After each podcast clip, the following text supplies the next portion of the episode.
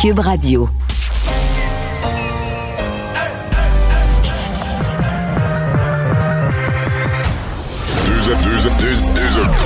Deux animateurs cohérents, deux visions différentes. Une seule émission, pas comme les autres. Mario Dumont et Vincent Dessureau. Cube, Cube Radio. Bonjour tout le monde, bienvenue à l'émission. On est le 18 novembre, déjà, peut-être pour certains. D'autres diront le mois de novembre, il est long, il est long. Euh, c'est froid sur le Québec. Euh, ça nous fait penser que l'hiver euh, s'en vient.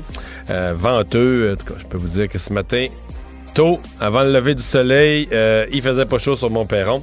Bonjour Vincent. Salut Mario. Et euh, oui, on va parler dans cette émission évidemment de la, de la COVID, euh, mais peut-être pour remettre un peu en perspective ce qu'on vit ici, là, parce que il y a la, la ville de New York qui vient de prendre, vient de prendre la, la décision que nous, on veut pas prendre. Là. Ouais, et on va tantôt faire le tour un peu de ce qui se passe aux États-Unis, qui a une mauvaise journée là, sur plein d'aspects euh, aujourd'hui. Entre autres pour euh, la ville de New York, bon, ce qui a été fortement ébranlé à la première vague. Euh, bien, le maire Bill de Blasio vient d'annoncer ce qu'on attendait depuis quand même quelques jours, là, mais qu'on ferme Ouais, les la écoles. était forte là. hein. Euh, on ferme les écoles dès demain. Alors, c'est la décision. On attendait, le maire de Blasio surveillait euh, le taux de positivité des tests. là. On dit toujours, c'est quand même ça qui est assez important. Si on dépasse les 3% euh, on ferme les écoles et ça a été franchi. Alors, euh, ça ferme. Dans la controverse quand même, parce que plusieurs tests dans les écoles montrent que le taux de positivité dans les écoles et le taux, le nombre de cas est beaucoup moindre. Alors, on le sait, là, ça, ça, ça, ça fait jaser, mais c'est la décision qui a été rendue. Alors, dès demain, on ferme à New York. Voilà. Ben, le taux de positivité dans nos écoles, à mon avis, il est en haut de ça. C'est qu'on s'est donné ici des règles dans les écoles, mais je pense que notre taux est en haut de ça. On va aller rejoindre euh, Paul Larocque et l'équipe de 100% Nouvelles. 15h30, seulement joindre Mario Dumont en direct dans son studio de Cube Radio. Salut Mario, Bonjour. salutations à, à tes auditeurs encore euh, aujourd'hui. Bon, Mario, on va se parler de, la, COVID, de la pandémie, bien sûr, mais d'abord, parlons de l'impact sur, sur l'économie. Euh, le gouvernement qui met 65 millions et demi de dollars sur la table pour euh, donner un coup de pouce à, l'industrie du tourisme en général, essentiellement l'hôtellerie. Mais tu as vu réaction, Mario. Hein? Euh, Bon, il y en a qui sont euh, un peu contents, beaucoup sont pas du tout contents. Euh, euh, c'est pas facile, c'est impossible à peu près de, plaire à quiconque en ce moment pour, pour les gouvernements. En même temps, on les comprend. Tout le monde est en mode d'en demander le, plus possible. Le gouvernement, lui, essaie de. Je pense, que l'annonce de ce matin, c'est vraiment une annonce de survie. Essentiellement, les deux principales mesures, que ce soit pour les hôtels, que ce soit la deuxième mesure pour les, espèces de, produits d'appel ou les éléments touristiques qui sont vraiment les attractions des trois grandes régions urbaines du Québec c'est le but, c'est, l'après. C'est que les gens euh, leur donner une bouée de sauvetage pour qu'ils survivent. On pense pas qu'ils vont faire de l'argent avec ça, qu'ils vont faire une année de profit. Le but, c'est de leur donner une, une bouée de sauvetage pour que, à la reprise, il y ait encore de l'hébergement de qualité et qu'il y ait encore des produits d'appel. Tu ne veux pas perdre. euh, tu sais, dans une ville, il y a les deux, trois, quatre raisons qui, justifient d'y aller. Les infrastructures touristiques qui sont assez grosses pour avoir une, promotion à l'extérieur, être connu, etc. Donc, c'est vraiment ça qu'on veut, euh, c'est vraiment ça qu'on veut maintenir pour continuer à avoir une force d'attraction après. Mais c'est ça l'annonce d'aujourd'hui. C'est vraiment une annonce de, de survie d'industrie, euh, tout en disant quand même, je posais la question euh, directement ce matin au, euh, au DG de l'Association des hôteliers du Québec, qui m'avouait que selon lui, là, quand la pandémie va se terminer, une ville comme Montréal, une ville comme Québec, il va y avoir moins de chambres d'hôtel, des, des nombres de chambres d'hôtel disponibles. Il va y en avoir moins qu'au point de départ. là. Il y a des hôtels qui vont s'être convertis en d'autres choses. Il y a des hôtels qui vont avoir fermé. Euh, ils n'auront pas tous passé à travers. Donc ça, c'est quand même, c'est une diminution de l'offre euh, touristique. Remarquons que peut-être que le tourisme va aussi reprendre progressivement, puis que les gens repartiront pas à voyager au même rythme. Peut-être qu'on n'aura pas besoin euh, pendant euh, six mois, un an, deux ans du même nombre de chambres, puis que quand la demande va augmenter, les, bâtiments vont se reconvertir. Mais il y, a une- il y a une perte sèche, il y a une perte, euh, y a une perte nette. évidemment, c'est sans parler du secteur de la restauration, Mario, on le sait, là, qui n'est est pas, qui, qui est pas touché par les annonces aujourd'hui. On dit qu'il y aura d'autres mesures qui, qui, qui s'en viennent, mais, mais ça aussi, là, ça, ça, risque, on va se le dire euh, très directement, Mario, d'être l'hécatombe au cours des, des prochaines semaines. Pensez deux secondes, les, beaucoup de restaurateurs font l'essentiel de leur marge de profit à compter de maintenant pour euh, les, les, fêtes de Noël, les parties de Noël de bureau et tout ça. Alors, tout ça tombe à l'eau en plus de toutes les pertes engendrées. Ça aussi, Mario, c'est à peu près inéluctable. Il y aura, il y aura beaucoup, beaucoup de fermetures de restaurants. Là où un malaise, c'est que c'est comme euh, hier, pendant que tout le monde avait les yeux rivés sur la situation de Noël, puis les questions, les questions des journalistes à M. Legault, c'est bon, l'année pour la semaine prochaine, vous allez nous annoncer quelque chose pour Noël, euh, pour le congé scolaire allongé, peut-être le temps des fêtes. Euh, ça a comme passé en douce. C'est comme une nouvelle qui s'est glissée dans cette conférence de presse-là en réponse à des questions des journalistes. Euh, comme quoi, ben là, au 23 novembre, parce que la deuxième période de 28 jours se terminait le 23 novembre, c'est lundi. Lundi prochain. Oui, ouais, exactement, lundi prochain. Et donc, là, on a bien compris, M. Legault a dit non, non, ça va être reconduit. Donc, si on se met dans la peau des restaurateurs. Techniquement, à l'heure où on se parle aujourd'hui, il y a plus ah, donc l'espoir de rouvrir à partir du 23 novembre, c'est mort. Je pense pas qu'il y avait de gros espoirs. Je pense qu'ils voyaient venir ça, mais quand même. Euh, deuxièmement, il y a même plus de date. Troisièmement, on arrive dans une période critique parce que ce qu'on nous dit du côté des restaurateurs, c'est que rendu au 20 décembre, c'était pas rouvert, ça vaut plus la peine les journées payantes, c'est les semaines dans le temps des fêtes, avant Noël surtout, etc. Bon, un petit peu le temps des fêtes à la limite. Mais une de leurs craintes, c'est que si on leur donne le feu vert pour une réouverture, mettons, une fois la, la, vague des fêtes passée, mettons le 10 janvier, ça, ils disent c'est le pire des mondes. Parce qu'il n'y a plus de clientèle. C'est nos mois les plus tranquilles de l'année. Janvier, entre autres, c'est le mois le plus tranquille de l'année. Février aussi, c'est pas bien bon par la Saint-Valentin.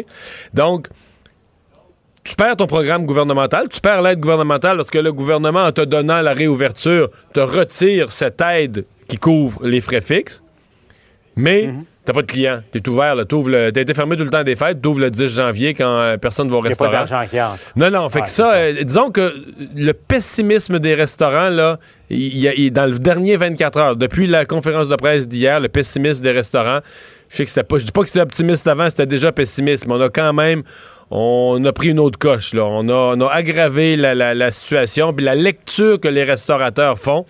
Puis certains commencent à se dire bon ben bye, on remet ça au printemps. Pour ceux qui sont pour ceux qui auront les reins assez solides pour être encore vivants au printemps.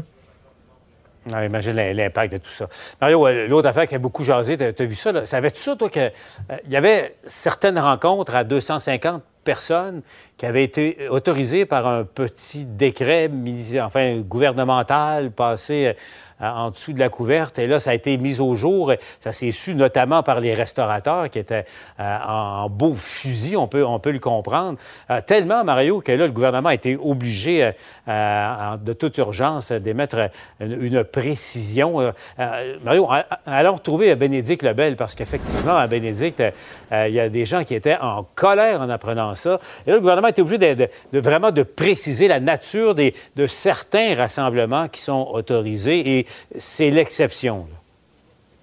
Oui, il fallait vraiment ajuster le tir, euh, Paul, parce que, par exemple, sur les réseaux sociaux, on a vu euh, dans quelques publications des entreprises qui faisaient la promotion euh, d'une salle à louer en disant que, justement, les réunions d'entreprise étaient maintenant permise. Ce décret-là, euh, c'est le 22, cet arrêté ministériel-là, 22 octobre dernier, ça disait que justement, il pouvait y avoir, dans certaines exceptions, euh, des rassemblements jusqu'à 250 personnes, et ce, même dans les zones rouges. C'était pour des réunions d'entreprise, et on disait nécessaire et même essentiel.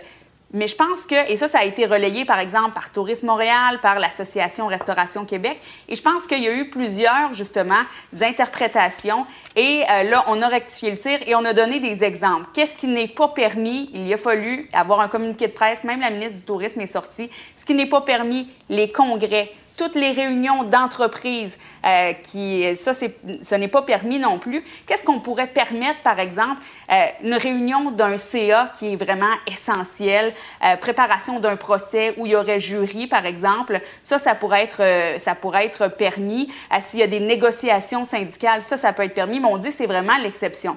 C'est pas tout à fait comme ça que c'est passé. Et j'en ai parlé avec Sarah Castonguay, qui, elle, s'occupe du Lion d'Or. Il y a là aussi euh, des événements corporatifs et elle nous explique un peu comment ça a été perçu par le milieu. Le message était clairement euh, manquait clairement de, clarté cette semaine, puis ça, ça a vraiment mis de, l'huile sur le feu parce que là, tout le monde, tout le monde a, personne n'a bien compris. Puis là, ben, on a besoin de spécificité, puis euh, on, veut aussi que les choses puissent avancer, puis qu'on puisse réouvrir le plus rapidement possible dès que la situation va le permettre. Puis en plus, une, une, une rencontre de 250 personnes, on s'entend que les, les, petites négociations, on n'est pas dans l'ordre du 250 personnes d'habitude. Alors c'était c'était vraiment un, un message qui, euh, qui portait à confusion. Ah, Mario, et c'est compliqué. Hein? Là, ce qu'on nous dit, Mario, c'est que, entre autres, bon, cégep, université, par exemple, qui a un examen qui nécessite la présence des étudiants, c'est le type d'événement qui est autorisé, c'est l'exception. Hmm. Les négociations du secteur public, le, cas échéant. Un autre exemple. Euh, écoute, ça a circulé. Euh, mais donc, euh, on comprend. Donc, il n'y a pas de rassemblements qui sont permis pour, pour, une entreprise qui décide tiens, de faire euh, un party de Noël, euh, pardon, une réunion de, de ses employés euh, en douce, là, c'est pas autorisé. Mais quand même, tu sais, quand tu essaies de, de, de clarifier ton message, Paul, tu ailleurs que certains conseillers gouvernementaux. Paul, au mois de novembre, avec le temps froid, là, les petites souris longent le salage de notre chalet pour essayer de, essayer de trouver une fissure, une petite fente pour rentrer, pour venir, venir profiter de la chaleur du chalet, puis il en passe quelques-unes. Et je pense qu'il y a des gens qui sont un peu dans cet état d'esprit-là. Ils relisent les décrets du gouvernement en se disant, euh, tu sais, est-ce qu'il n'y aurait pas une petite fissure, une place qu'on pourrait se rentrer? Je pense qu'il faut respecter l'esprit. C'est pas de rassemblement, c'est pas de rassemblement. Il y a, le gouvernement a effectivement mis une disposition, probablement parce que des gens, bon, l'exemple des examens, euh, on sait que dans certains cas, les examens, il faut absolument être présent, donc à deux mètres, etc. Donc, on s'est mis une disposition qui, qui permette de ne pas coincer des gens. Je pense que le terme, c'est quand c'est absolument essentiel, quasiment à la survie de l'organisation, à la vie de l'organisation. Mais les gens qui ont essayé d'y trouver une fissure pour se faire une fête, un party ou un petit congrès, c'est pas, euh, c'est pas l'esprit de la loi. tu sais qu'il y a deux bons trucs pour éloigner les souris euh, à l'automne, Mario, hein, les, boulamites et sinon la trappe. Alors, tu sais, la, la boulamite, c'est la précision d'aujourd'hui. La trappe, ben, ça sera les. C'est pas, c'est pas la trappe, Paul. C'est pas la trappe. C'est les trappes. C'est ça, la, ticket. Mario, euh, situation au Québec, bon, encore une fois, euh, c'est toujours incroyable. On, est vraiment sur un plateau, là, 1000, 1200 cas par jour encore aujourd'hui. Il y a quand même euh, pas mal de décès. Mais Mario, un mot, parce que on s'en parlait hier, mais là, ça se précise de plus en plus. Il y a, une situation qui se développe quand on regarde à, l'échelle canadienne. plusieurs provinces, l'Alberta, euh, le Manitoba, l'Ontario connaissent des montées fulgurantes. Mario, tu as vu en Alberta, dans les CHSLD, ça se demandait si certaines provinces vont pas vivre le, cauchemar que le Québec a L'Ontario aussi, les CHSLD, là. Hein? Oui, oui. Les centres pour aînés, de contrôle. Tu as vu en Alberta, il y a un CHSLD où 95 des, des, patients sont, sont, touchés par la COVID, Mario. C'est donc dire que l'exemple québécois n'aura pas été compris par, par les autres provinces. Il n'y a pas que le Québec qui a fait des erreurs depuis le tout début de la pandémie. Deux, euh, deux, deux, leçons là-dessus. La première, c'est que quand, avec la. C'est vrai pour les régions à l'intérieur du Québec, c'est vrai pour les provinces entre elles, c'est vrai pour les pays entre eux. Quand ça va bien, ton affaire avec la COVID, là, serre les dents, essaye de garder ça de même, puis fais pas le fanfaron, vende-toi pas, là, tu sais, parce que tu sais pas ce qui t'attend dans quelques mois. Euh, quand, puis en plus, quand tu es dans un endroit, il y en a pas eu beaucoup, c'est ce qu'ont vécu certaines régions du Québec. Euh, le virus a encore plus de prise, personne l'a eu, la maladie. Avec tout le monde est un client potentiel.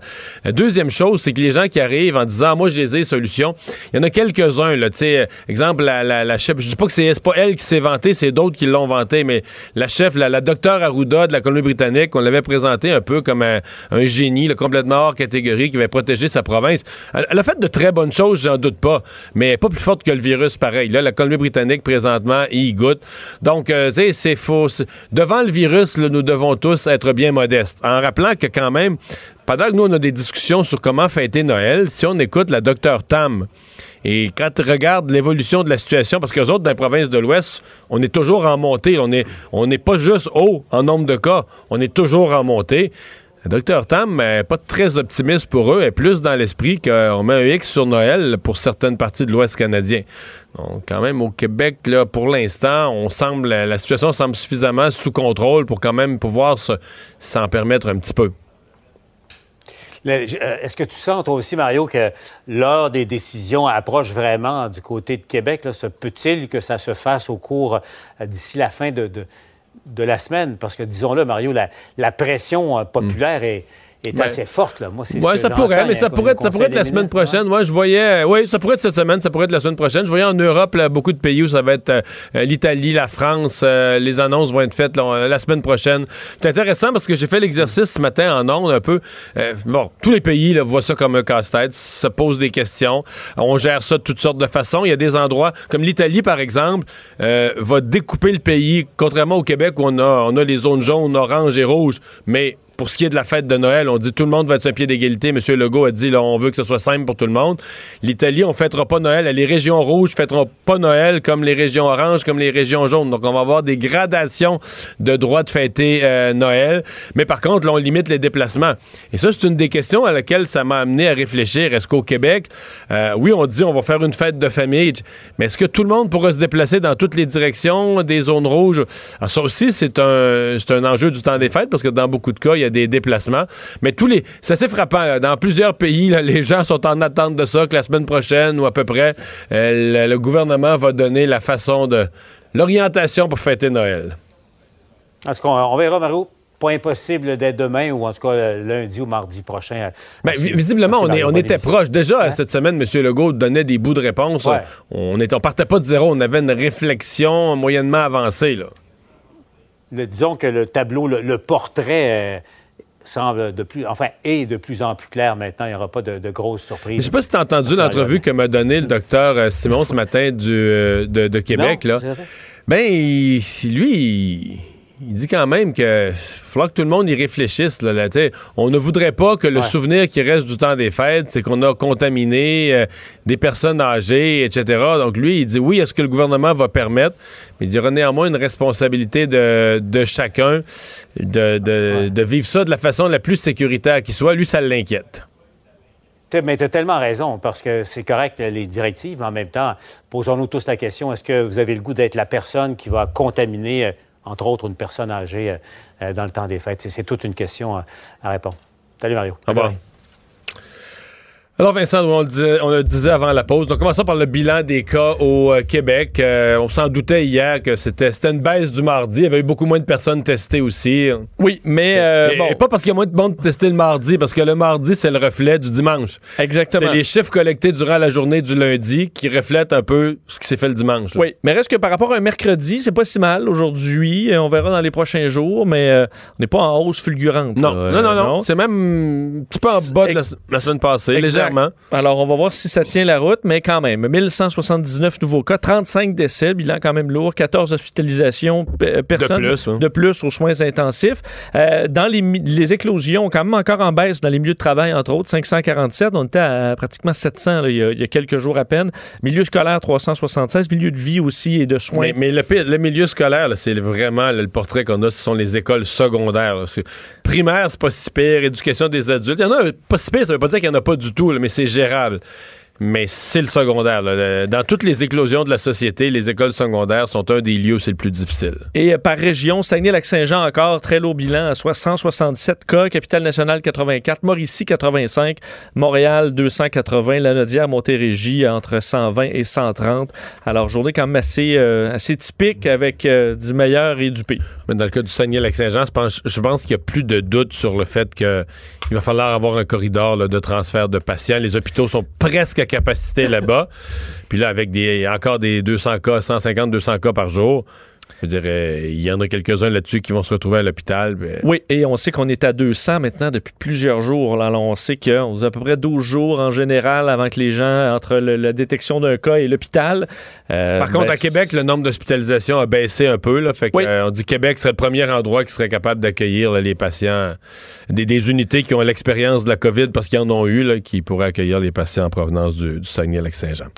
Bon, aux États-Unis, la situation, on le mentionnait rapidement tout à l'heure, qui se détériore rapidement. Oui, allons-y un petit peu plus clairement. Entre autres, on le surveillait hier, hein, parce que la donnée, une des données qui est importante présentement aux États-Unis, ce sont les hospitalisations. Euh, dans plusieurs États, entre autres au Midwest, là, où on s'en vient surchargé de patients. Euh, hier, on disait que c'est 73 000 euh, personnes hospitalisées à la grandeur des États-Unis, ce qui était un bond de plus de 10 000 par rapport à la semaine dernière. Alors, une croissance très, très rapide. Mais aujourd'hui, 77 000. Alors, on a rajouté 4 000 Américains dans les hôpitaux reliés à la COVID en en 24 heures, selon les, les, les, les, chiffres publiés dans les dernières heures. Alors, c'est une tendance qui, a l'air à s'accélérer beaucoup. C'est sûr qu'avec la quantité de cas qui est en forte hausse, ben, c'est quasiment inévitable. Alors, ça, c'est inquiétant. inquiétant aussi, il faut dire, on, recherche toujours le, les réactions du président. Donald Trump est allé la semaine dernière aussi parler aux Américains du vaccin. Mais il ne s'est pas adressé aux Américains d'aucune façon, a répondu à aucune question depuis pratiquement deux semaines. Et, le vaccin, il y a quand même une réflexion à y avoir. Parce que lui semble laisser entendre que le vaccin va être la correction. Donc, que le vaccin vient confirmer qu'il faut rien faire. Qu'il faut laisser aller les choses, qu'il faut, faut laisser vivre les gens. Faut... Mais c'est loin d'être évident que c'est le bon raisonnement. Oui, euh, oui, je me pose la même question moi sur le fait que il y, a, plusieurs mois, il y avait le débat sur la sur euh, bon l'immunité collective et la question à dire va falloir peut-être apprendre à vivre avec ce vaccin. si, on, nous dit il n'y a pas de vaccin, puis euh, la pandémie est là pour les jusqu'en 2026. Ouais, fallait apprendre à vivre avec. Alors ça, tu dis, ben, on peut pas fermer l'économie pendant six ans. C'est un peu le débat qu'on avait au mois de mars, puis même jusqu'à l'été. Mais là, le vaccin, là, il arrive. Les vaccins Aux États-Unis, en plus, ils vont l'avoir avant tout le monde, probablement. Dès le mois de décembre, les premières personnes vaccinées. Donc, ça arrive très vite. Donc, moi, ma question, euh, pourquoi envoyer des dizaines de, milliers d'Américains à la mort? Parce que là, on parle de. On va arriver bientôt la semaine prochaine. Là, c'est à 250 000, un peu plus? Oui, 254 000. Et là, on va arriver à presque 2000 morts par jour la semaine prochaine. Euh, donc, il peut mourir presque entre 50 et 100 000 Américains euh, de plus si le, 31 décembre. décembre. Euh, et là, tu dis, est-ce qu'on n'est pas mieux Mais c'était les, les, projections un peu du docteur Fauci, le 300, entre 300 et 400 000 pour le 31 décembre. Le monde trouvait ça fou à l'époque, mais ça va être ça. Exact. Donc, la question à se dire, est-ce que, sachant que le vaccin arrive, on n'est pas mieux d'être un peu plus ferme, sachant qu'on n'aura pas à fermer l'économie pendant deux ans, là, pendant peut-être quoi, deux, trois mois, être plus serré, dans le but de sauver des vies. Moi, je pose cette, cette, question-là. Je vois pas ça du tout. Ah ben, le vaccin arrive, laissons tout aller. Alors que présentement, aux États-unis, c'est un peu ça, quoi qu'on voit les gouverneurs qui commencent à serrer la vis. C'est ahurissant. J'essayais d'avoir un portrait, de dire, parce qu'ici, veut dire, ben, dans la plupart des pays, il y a des directives nationales. Dans certains cas, il y a un code de couleur par région parce qu'on veut tenir compte des, lieux, il y en a le plus ou moins de, COVID. Mais aux États-Unis, il n'y a rien. Le fédéral, c'est Trump, puis il fait rien. Mais comme maintenant, il y a 35, tantôt j'avais le début d'un portrait, 35 États où il y a quand même le port du masque, il y a des règles sur le port du masque au niveau de l'État. Il y a 15 où il n'y a pas de règles. Mais dans ces 15-là, il y en a qui a des règles au niveau du county, du comté. Puis il y en a qui a des règles au niveau de la municipalité. Parce que, parce des fois, le maire ou le, shérif de comté ou le responsable de comté peut dire ben là, ça n'a pas de bon sens que notre État fait rien, notre État est, il pas conscient de la gravité de la COVID, on a plein de cas dans notre ville. Fait que là, c'est le maire de la ville qui met une règle pour sa ville. Fait que essayer d'avoir le portrait sais, de ce qui est, mettons, un voyageur, un camionneur qui se promène à travers les États-Unis pour savoir c'est quoi les règles, le masque et tout ça. Alors, euh, plein de questions et qu'on peut pas poser donc au, président parce qu'il est invisible. D'ailleurs, je voyais, je sais que ça, ça t'ébranle peu, euh, tu les, les, médias souvent qui disent, bon, on n'est pas capable de poser nos questions. Mais là, euh, je voyais que Kelly, Kelly McEnany, l'attaché de presse de, de, Donald Trump, qui était à Fox News deux fois aujourd'hui. Et les, tous les autres journalistes disaient, allez-vous répondre à nos questions? Elle disait, non, j'ai pas le temps, j'ai pas le temps. Mais elle était uniquement en entrevue à Fox News deux fois dans la journée. Et les journalistes disent, nous, on n'a pas eu aucune, on peut plus répondre à aucune poser aucune question sur le retrait des militaires en Irak, en Afghanistan, n'importe quel. Euh, Donald Trump est absent depuis deux semaines, donc il n'y a aucune question qui se pose. Alors c'est difficile de comprendre quelle est la vision en ce moment de l'administration Trump. Question aussi sur l'économie parce que euh, aujourd'hui le Century, la Century Foundation, qui est un groupe de réflexion, faut dire démocrate, évalue qu'au lendemain de Noël, 12 millions de chômeurs américains se retrouveront sans ressources parce que les plans d'aide arrêtent et au Congrès, on doit faire des on s'est pas entendu. Et là, il y a une série d'arrêts pour euh, le Thanksgiving, pour Noël. Alors, il y a une série de pauses. On risque pas d'avoir de grands programmes vastes pour sauver ces gens-là.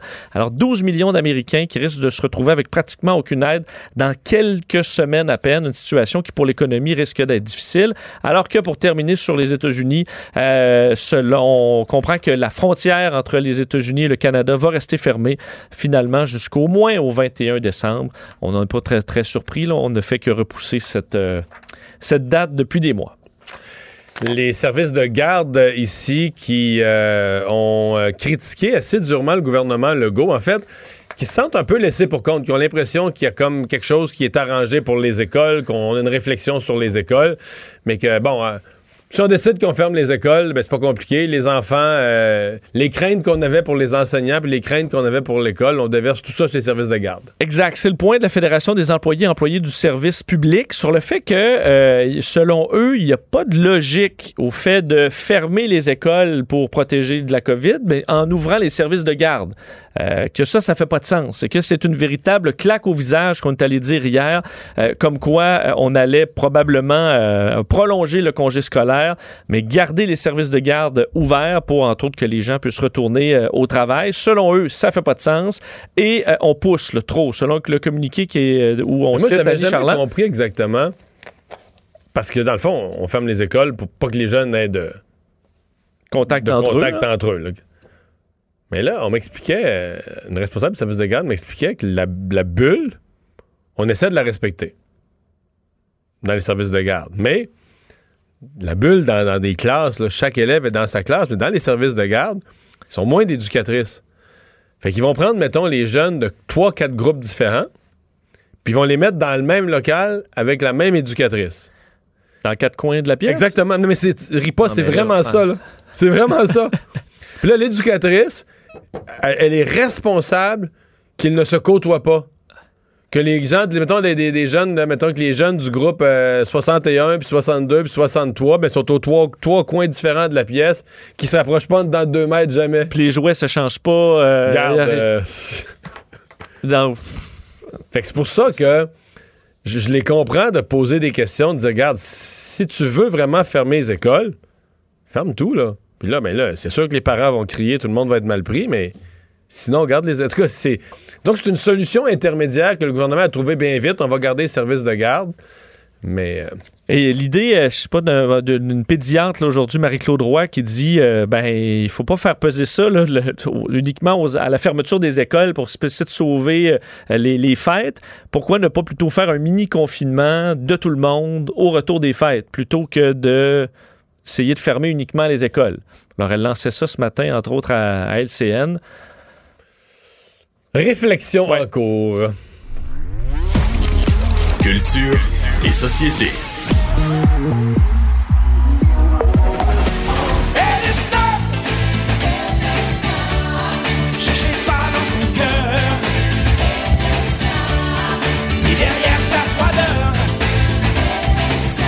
On parle culture. Euh, bonjour Anaïs. Allô, messieurs! On s'était parlé évidemment hier du décès de François Jean, le batteur des bébés, euh, sa firme de, de relations publiques que je connais bien d'ailleurs. Euh, on tenu, je pense, à faire une précision parce qu'il y avait tellement pas d'informations dans la première version. Je pense que ça prêtait à toutes sortes de, de- de supputations puis d'hypothèses. Puis quand tu dis rien, les gens finissent par, par en inventer là. hein. Ben absolument. Donc, c'est en début de semaine. Je vous rappelle que c'est Marie-Carmen qui a annoncé ça sur sa page Facebook. Un bref message disant qu'elle avait le cœur brisé, que François Jean était décédé.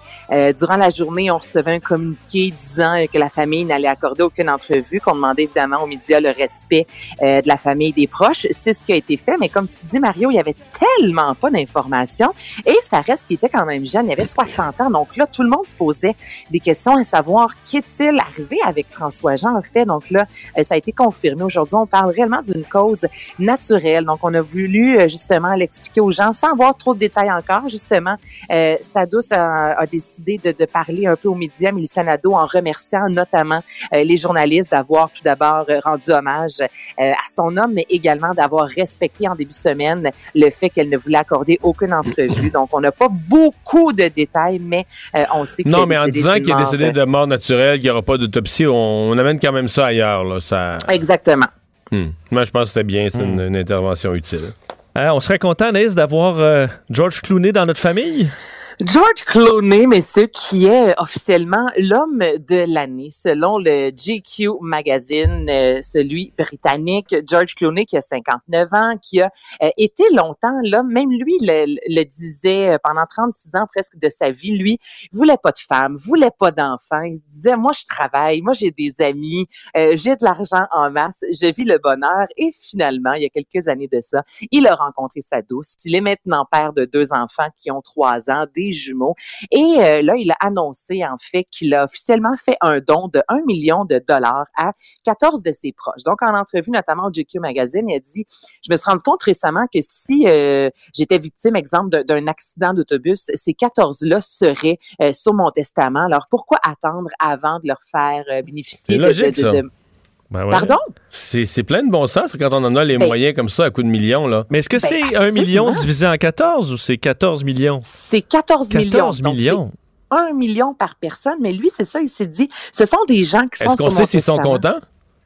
Ben, je, je pense qu'il faut vraiment être une mauvaise personne pour ne pas être heureux, Mario, de Ah, L'argent ne fait ça. pas le bonheur?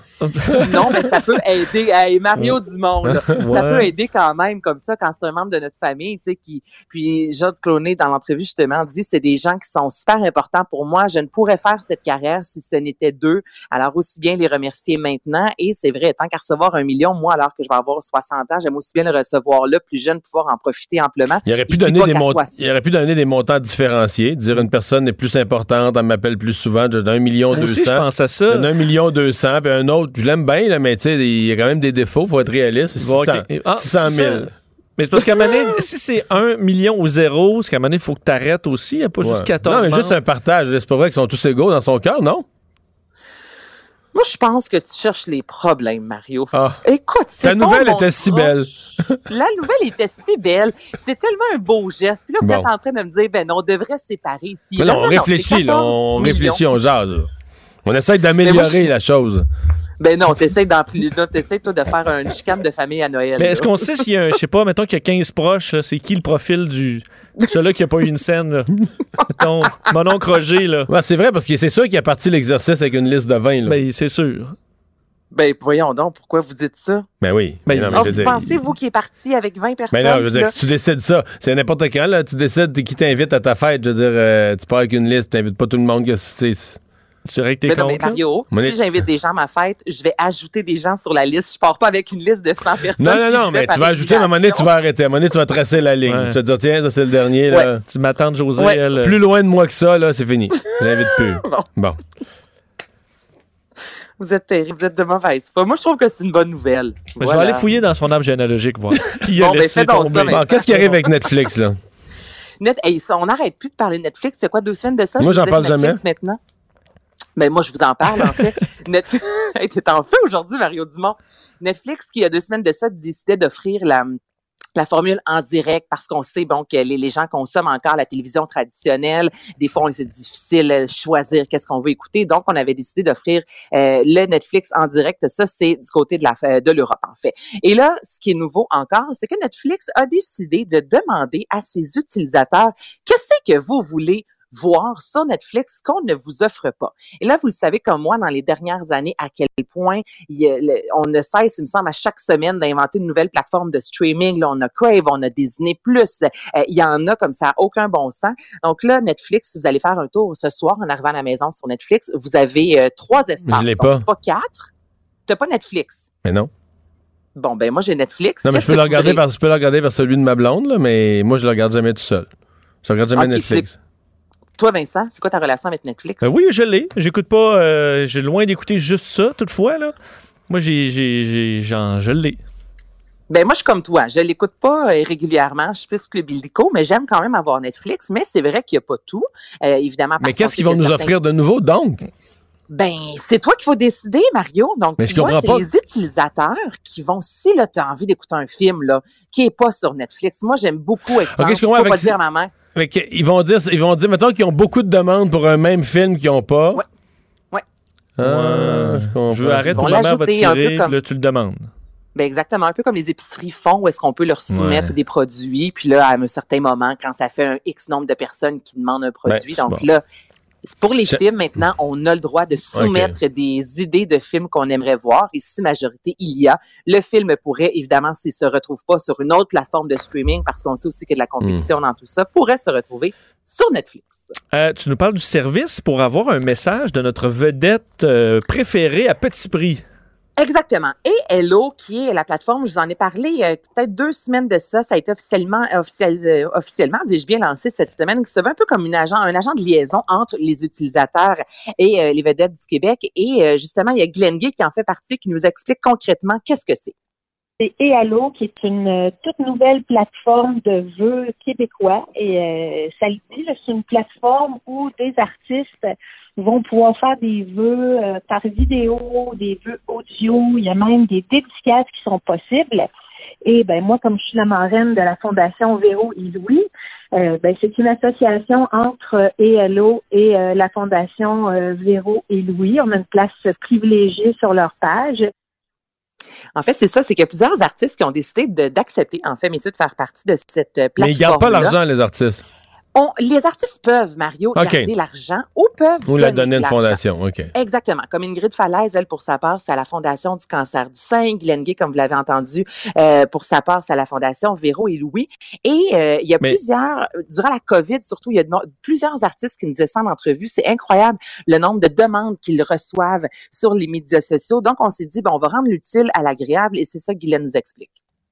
On en fait vraiment plusieurs, euh, plusieurs par année. Euh, les gens nous écrivent sur euh, les différentes euh, plateformes des réseaux sociaux. Puis évidemment, moi, personnellement, ça me fait toujours plaisir de, le faire. Mais là, en nous associant avec la plateforme ELO, ben, ça fait en sorte que ça devient aussi un don. Donc, les gens ont le- cette vidéo-là, ont ce, ce, ce- petit message audio-là, cette dédicace-là.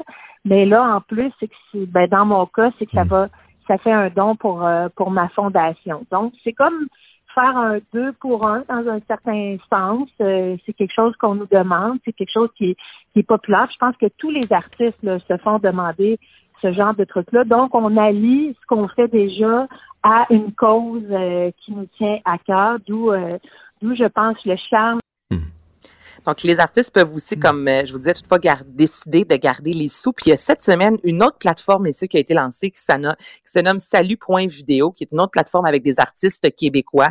Et encore là, c'est le même concept. Ça peut être 50, 75, 100 dollars. Et les artistes, encore là, peuvent soit remettre les sous Fait ou les garder parce qu'on sait qu'il y a tellement de contrats qui ont été euh, perdus dans les derniers mois que pour eux, c'est un, un revenu. T'achètes un bonne fête à un de tes amis. Ben, Ouais. Cameo, ça marche au bout aux États-Unis. Là. Ah ouais? Écoutez, avec euh, Tiger King, là, il y a tellement de gens qui se sont fait souhaiter bonne fête justement par cette gang-là. Je vous dis, c'était là-bas, c'est un gros, gros hit, donc ce sera peut-être un gros hit au Québec aussi. Mais là, j'imagine les artistes qui enfin pouvaient euh, avoir un petit revenu là, en période de pandémie, mais là, bon, il faut qu'ils. C'est un peu malaisant de ne pas le donner. Mais non, personne ne C'est la sait. même chose que je, je me suis dit ça, Vincent aussi. Ouais, hein? Mais il y a certains artistes qui décident de l'écrire sur la plateforme. Je vais remettre les sous, mais il y en a d'autres qui font juste Je pas vais le payer mentionner. l'épicerie, là. Ouais. C'est correct aussi. C'est une bonne cause, ça. Oui. Merci. bonne cause. Mario Dumont et Vincent Dessureau. Joignez-vous à la discussion. Appelez ou textez le 187 Cube Radio 1877 827 2346.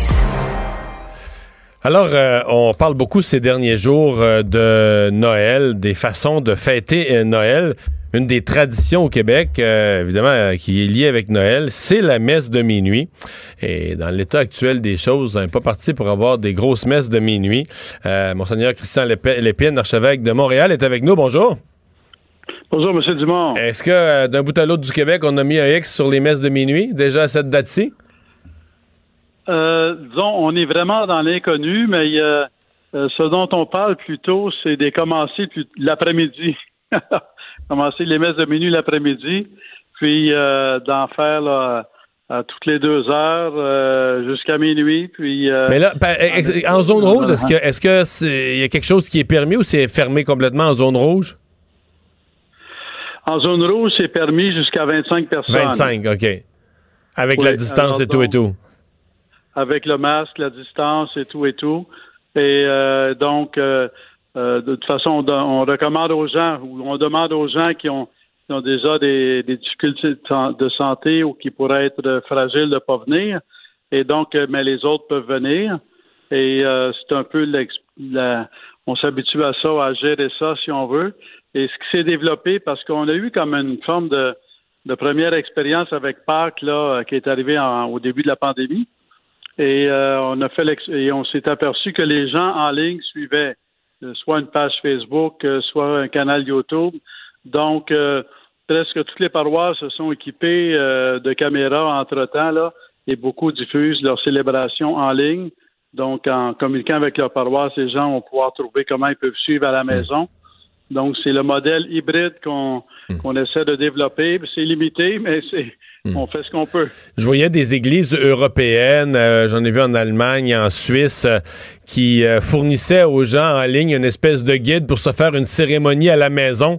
Est-ce que ça aussi, ça a été envisagé? Ou si on veut une cérémonie à la maison, on la regarde, on regarde une, cérémonie réelle, mais on la regarde en ligne? Oui, ça a été envisagé comme complément dans le sens d'avoir des, des outils. Ils sont entrés la plupart du temps autour de la Bible. Alors que les gens avec une Bible, un cierge, peuvent lire la Bible à la maison. Et euh, il y a déjà des outils comme ça qui ont été distribués. Puis à partir du 1er décembre, on va mettre d'autres outils en ligne pour que les familles puissent euh, vivre l'expérience de Noël.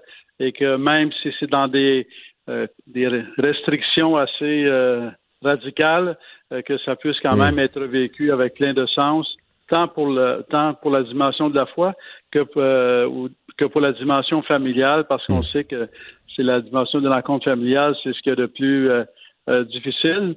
Et euh, les- mais en même temps, comment en faire une force, comment Les- euh, la, la messe de minuit, je me juste, c'est la plus fréquentée euh, de l'année. il m'est arrivé d'a- d'arriver à la messe de minuit, il n'y a plus de place, plus tout ça. Euh, un problème que la plupart de ceux qui vont à la messe sont pas le- un dimanche ordinaire. Euh, c'est c'est quand même une cérémonie qui a gardé sa, sa force d'attraction à cause des traditions, etc. Absolument. Il y a, disons, il y a des messes de minuit qui sont à 18h, à 20h ou à 22h, mais quand la messe de minuit est à minuit, on remplit l'église. Alors, moi, partout où j'ai été dans le ministère, il y a toujours eu la messe de minuit à minuit, puis l'église a, toujours a pleine. toujours, euh, été remplie, Ouais. oui. Euh, si on met ça bout à bout, là, euh, bon, euh, le peu de le peu de fidèles qui sont permis dans les, les cérémonies, le fait, les funérailles, évidemment, c'était une source de revenus pour les, les églises. On sait déjà qu'on a plusieurs. Là, je parle des églises, même au sens des bâtiments, là, des bâtiments patrimoniaux. Les fabriques avaient plus les moyens de les entretenir. C'était un problème. L'état des, des finances des, des, des fabriques, des diocèses. Est-ce que la pandémie va avoir euh, vraiment encore euh, détérioré la situation au point d'être d'être fatale pour certains? Parce que là, je- la messe de minuit, s'il y a bien du monde, je suppose que c'est une grosse quête, euh, etc., etc. C'est, quand on n'a plus personne, on n'a plus de monde jamais, là, c'est euh, euh, un problème financier en plus du reste? Non, ce sont des enjeux réels, là, euh, parce que, là, bon, pendant six mois, quelque part, on, peut gratter dans les fonds de tiroir, mais à un moment donné, euh, il n'y a, plus rien dans le fond du tiroir. Puis à cause des restrictions, il y a aussi des locations euh, de sous-sol ou de salles paroissiales qui font que euh, qui ont été suspendues. Ah oui, ça aussi, c'était un revenu. Là, on, louait le sous-sol pour d'autres activités qui n'ont plus lieu aussi. Là. ah. Oui, oui, non, c'est majeur, là. Alors, les, les gens essaient de, de rendre possible les dons en ligne. Alors, c'est- techniquement, il y en a qui, qui étaient déjà rendus un peu là, pas tous. Alors, ça commence, et, Hum. par exemple, je donne l'exemple d'une paroisse qui était qui avait une longueur d'avance, si on veut. Alors, ils sont ils reçoivent 90% de leurs dons, euh, de leur revenu habituel. Alors, mais ça, c'est l'exception. La plupart, ça, ça tombe au moins de moitié quand, quand c'est pas de Est-ce que ça pourrait, est-ce que ça pourrait avoir pour effet d'accélérer euh, la, la- la- la fermeture d'églises ou l'incapacité financière de- d'en assurer l'entretien? Disons, euh, le court terme, c'est pas nécessairement le, le temps de prendre des grandes décisions, mais à moyen terme, ça va, donc ça dévoile des fragilités, si on veut. Alors donc, le, ça renvoie les gens à des fragilités. Puis certainement que là où il y a une église voisine ou pas trop loin, euh, ça, ça va, ça pourrait euh, rendre possible ou euh, ouvrir la voie à des concertations ou à des, à des partenariats, si on veut, qui, euh, qui iraient plus loin que chacun son église ou chacun avec ses ressources. Là. Faudrait que vous fassiez payer euh, pour euh, se connecter à la messe en ligne, là. L'équivalent de la quête. On n'est pas Oui, rendu là. Dans le l'église, c'est vraiment l'idée, c'est qu'on on demande la contribution des gens, puis après les gens sont libres. Euh, je dois dire que ce qui a aidé, c'est les mesures gouvernementales là, ont quand même aidé parce que ça a permis de, de lorsque les avec la, la baisse de revenus, d'avoir des compensations Pour les salaires, salaires. ouais. Et donc, euh, il y a, donc ça a aidé.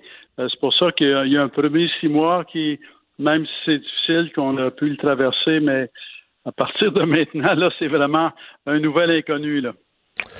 Monseigneur Lépine, merci d'avoir été là. Au revoir. Merci beaucoup, M. Dumont. Christian Lépine, archevêque de Montréal. C'est sûr que la messe de minuit à 25, là, le- il me semble que le minuit chrétien n'a pas le même... Il a pas le même impact. Il n'y a pas la même résonance Ben, quand t'es 25 éparpillés Ouais. dans la place. là. J'en ai sur Zoom aussi, là. Le minuit chrétien sur Zoom? Ouais. Oui. Ben, il faut que tu chantes toi-même dans ta... C'est ça. Faut que tu chantes toi-même dans la pièce puis dans la maison. Je pense qu'il y en a quelques-uns que c'est l'événement. euh, Peut-être pas mauvais, par contre, d'avoir... euh, parce que étant donné que ça fait des postillons, tu chantes avec le masque. Comme ça, ça étouffe un peu. Là, quand la note, là, pognes pas exactement. Ah, le masque étouffe. Ça étouffe les membres de la famille qui, euh, qui faussent. On va s'arrêter là-dessus. Mario Dumont et Vincent Dessureau. Un duo aussi populaire que Batman et Robin. Cube Radio. Alors, les négociations qui vont pas très bien, Jean-François Barry, pour avoir une saison de hockey, finalement. Ouais, je commence à être inquiet. En même temps, je me dis que c'est- c'est c'est juste une game de négociation. c'est toujours là. ça. Chaque- Je pense que tout le monde essaie de tirer son Mais ça fait quand même jeu. plusieurs jours qu'on nous dit, là, là ça s'en vient, ça s'en vient, on va connaître les détails de, de- de la saison de la Ligue nationale, puis on est quasiment rendu au 20 novembre, puis on sait toujours rien. C'est drôle. C'est le point qui m'inquiète. C'est que ça a l'air vraiment plus intense et plus problématique parce que sinon, euh, ça fait au moins 10 jours qu'on nous dit qu'on va nous annoncer ça d'ici la fin de la semaine, puis finalement, on n'a toujours rien su. Ce qui semble euh, créer problème, là, j'ai- lu beaucoup là, là-dessus là, dans les dernières minutes, c'est que dans le fond, on a signé une prolongation en juillet de 6 ans. On s'est entendu avec les joueurs pour une prolongation de 6 ans. Et la Ligue nationale de hockey a demandé, entre autres, il y a eu plein de clauses, mais la clause qui a l'air de, faire défaut, on a demandé aux joueurs un report de paye de 10% Donc, ceux qui. Parce que là, on s'attendait à ce que cette année, il y ait moins de revenus. Fait qu'on leur a dit, là, euh, vous allez l'avoir pareil, votre argent, mais il va vous être versé plus tard. Donc, un report de paye de 10% Et là, la Ligue nationale demanderait qu'on ajoute un 13% à ce 10 %-là. Et là, c'est ça qui ne passe pas au niveau des joueurs. Évidemment, il n'y a personne qui est là à l'entour de la table, ni moi, ni euh, Elliot Freeman, ni Nick Kypreos. Là, fait qu'il n'y a personne qui peut savoir exactement c'est où ça, que le bas blesse, mais c'est ce qui revient le plus souvent. La Ligue nationale serait même prête à menacer d'annuler la saison si les joueurs ne mettent pas un peu d'eau dans leur vin. Et ce qui a l'air de clocher aussi, c'est que s'ils Parce font que comme cette si les joueurs lui ont signé un contrat, mettons, un joueur a signé un contrat de 4 millions, il n'aura pas son 4 millions. Ben, il va l'avoir, mais pas tout de suite. Dans le fond, s'il y a 4 millions, ce que la Ligue avait demandé, c'est qu'il y a un 10 qu'il n'y aura pas tout de suite. Donc, autrement dit, il y aurait un 3 millions 6, puis le, le 400 000 va être versé euh, à la fin de ton contrat. là. Tu sais, Je ne sais pas c'est quoi le détail, mais là, on demanderait un Là, autre quand les, 13, quand les équipes vont recommencer à faire de l'argent, ils l'espèrent. Donc là, sur 4 millions, on serait comme à, à 1 million finalement que tu toucheras pas. Là. Que, que, tu sais, que tu vas toucher, mais- Ouais. mais, plus tard. Fait que ça, ça fait pas Mais, l'affaire mais- des mais joueurs. tu serais quand même payé ton 4 millions, même si tu vas jouer euh, beaucoup moins de matchs. Là. Non, ça, c'est l'autre point. Mais ça, ça semble pas trop faire défaut. La Ligue avait déjà prévu un pourcentage qui avait été négocié à la base. Est-ce qu'il y a un autre pourcentage que là, la Ligue voudrait imposer? Ça aussi, ça fait partie des scénarios, mais dans le contrat, apparemment que c'est écrit. euh, donc, c'est négocié, mais que la Ligue se donne le droit de négocier OK, à mais là, je reviens avec à- mon 4 millions. Ça veut dire que le joueur, euh, il gagnerait 4 millions, mais sur une saison de 82 matchs. Donc là, il, il gagne déjà pas 4 millions. Là. Si la saison est amputée, mettons, il en gagne 3. Puis là, son 3, il est même pas tout versé et il y a un bout qui serait versé plus tard. Ça finit que ça finit que le joueur il est loin de ce qui, ce qui était son contrat. Là. C'est en plein ça. Puis là, on commence à comprendre pourquoi les contrats, tu sais, cette année, les contrats qui se sont signés, c'est drôlement balancé. Là. Tu sais, le gars fait 50 millions, mais il, fait 2 millions sa première année, puis 12 l'autre après. Là. Fait que là, on comprend pourquoi ça a été fait comme ça. Euh, il y aurait quelque chose avec les bonnies de, de- pour les jeunes joueurs, pour les, pour les plus jeunes. Donc, avec cette façon-là, ils perdraient leur bonnie. Bref, David Perron a réagi aujourd'hui. Il fait partie du comité là, qui est des, des représentants des joueurs. Puis, tu sais, son commentaire, c'est écoute, là, on vient de négocier, l'encre n'est pas encore sèche sur le contrat. Puis là, on nous demande encore de faire des concessions. Il dit que lui, son feeling, c'est que la Ligue a un scénario avec partisans, un scénario avec peu de partisans, mais qu'il n'y avait peut-être pas de scénario sans partisans. Parce que là, ça s'enligne pour commencer comme ça. Puis je pense que la Ligue nationale s'attendait à au moins pouvoir mettre un, sais, un 1000, 2000, un Hmm. Mais en même 4000 temps, personnes dans euh, les comprends, en même temps, on parle dans le vide. Regarde dans la NFL, il y en a qui étaient commencé pas de partisans. Si je parle des Eagles de Philadelphie que je connais bien, ils avaient rentré des partisans. Ils étaient à 7000 partisans par match, puis ils espéraient augmenter ça.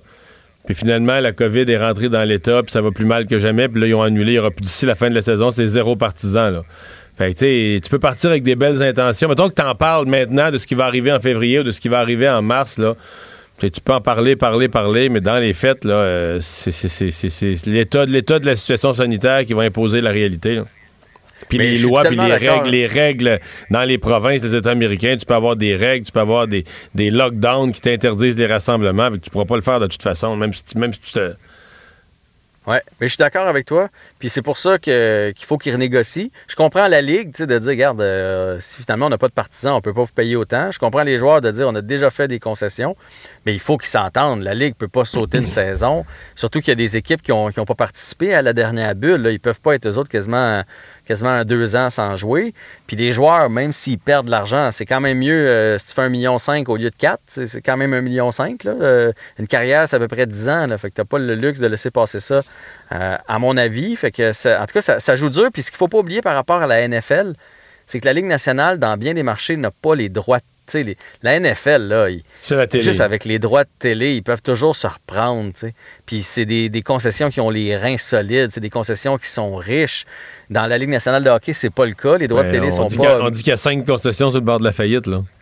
Ben, t'as vu la nouvelle avec les Oilers d'Edmonton qui sont en défaut de paiement d'un un hôtel à Dallas? Non, j'ai pas vu ça. Ah, ben écoute, je, je l'ai fait avec Pierre le matin. Ouais, les, euh, les- il y a une autre- un hôtel de Dallas qui, euh, qui poursuit les, euh, les Oilers d'Edmonton. Ils sont allés les visiter dans le coin des fêtes, là, genre décembre, janvier, je me souviens plus exactement. Ça a coûté 28 OK, je 000 comprends. Un match, un match joué avant la COVID, tout ça, puis l'hôtel n'est pas payé. Ouais, ben j'imagine, tu sais, ils payent pas euh, avec une carte le soir même, là. Fait que là, l'hôtel envoie son, sa Son facture un peu là, plus tard. Puis, tu sais, bon, c'est réglé de cette façon-là. Sauf que là, les Oilers, la COVID est arrivée, puis ils ont choisi ou ils n'ont pas les fonds pour ne pas payer. Ben, moi, l'information que j'ai, c'est qu'il y a un agent administratif des Oilers qui a dit Ah, t'es perdu dans le mal, ça. T'es perdu dans le mal. Mais tu sais, si t'es rendu à pas payer un hôtel de 28 000, t'es loin de payer McDavid à 9 millions, là, on s'entend? Et, euh, Jean-François, c'est un casse-tête pour les, disons, les grandes ligues, mais les- pour les ligues inférieures aussi, dans le monde du hockey, là, on, est, on est face à des problèmes cette saison. Ben, beaucoup de problèmes, puis ça, c'est une nouvelle qui pourrait être catastrophique pour plein de, de jeunes hockeyeurs. là. C'est Sportsnet qui a sorti cette nouvelle-là dans la East Coast League. Euh, tu sais, il y a la Ligue nationale, la Ligue américaine, puis après ça, il y a la East Coast League. Euh, l'équipe, les équipes qui sont dans la division du Nord, la saison serait complètement annulée. C'est ce qui serait envisagé présentement Mais et là, annoncé sous peu. Là, aujourd'hui, la ville de New York annonce qu'ils ferment les écoles demain matin. Là. Ben, on n'est pas à l'étape de, rega- de- de mettre en priorité le hockey là, dans ce coin-là. là. Non, puis ça, là, on parle de. C'est des équipes qu'il faut quand même qu'ils rému- rémunèrent leurs joueurs. Là. Euh, le, hockey mineur peut jouer, ça coûte pas une scène. là. Mais, mais eux autres, là, une équipe, mettons, dans la région de New York, ils n'ont pas une grosse masse salariale, mais ils ont quand même une masse salariale. Fait qu'à partir du moment où ils savent qu'ils pourront pas trop jouer, pas avoir de monde dans les Ouais, gradins. bien ça, eux, c'est un peu de monde dans des petits arénas parce que les droits de TV sur la East Coast League sont pas gros. Ben non, c'est ça. Ils n'ont pas de place pour se reprendre. Fait que, je- tu sais, encore là, je comprends. Je trouve ça inquiétant. Je trouve ça, je trouve ça triste puis plate de voir que nos saisons de hockey s'en vont. Puis je trouve ça plate pour les gars aussi parce que ça, c'est le dernier refuge. Hein. Tu sais, ça, c'est quand tu te bats pour revenir dans la Ligue américaine. On, a vu des gars qui sont revenus de là. Alex Burrows est allé jouer dans, dans East Coast League. Euh, Martin Saint-Louis a fait un passage dans East Coast League. Euh, Il y en a après ça qui font juste remonter dans la Ligue américaine ou s'en aller en Europe. Mais moi, mon feeling, c'est qu'il y en a plusieurs que si jamais c'est annulé complètement, ça va juste être la fin de leur carrière. Tu sais, quand tu es rendu à 24-25, ça fait un bout que tu as été repêché, tu as joué dans, dans le club école, puis là, tu es rendu euh, hop, une coche en bas, là, et Colin, c'est comme un décrocheur en secondaire 5 qui attend juste ça pour, pour arrêter. Là. Hey, Kotkaniemi qui est parti jouer en Finlande, une vedette offensive de la Ligue nationale de hockey, techniquement, ça débarque en Europe, ça brûle la Ligue. Ah, ah, c'est de la mesquinerie, ça, Mario. Là. Ah, tu sais pas de me chicaner, là? Écoute, il a été très honnête cette semaine. hein. Il a dit qu'il y avait beaucoup de difficultés à s'adapter, que le hockey était vraiment différent, très peu de batailles le long des rampes. En Europe, on le sait, les patinoires sont plus grandes, que la vitesse d'exécution en zone neutre, là, passer d'une bleue à l'autre, euh, ça n'a rien à voir, que c'est beaucoup plus lent, que les défenseurs t'attendent différemment. Bref, que son, sa période d'adaptation a été plus grande qu'il pensait.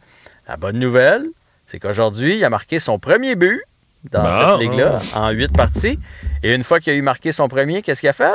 Un Il en autre. a marqué, il Mais- en a marqué un deuxième. Mais il y a juste huit parties de jouer. C'est-à-dire qu'il joue quand même pas si souvent là-bas.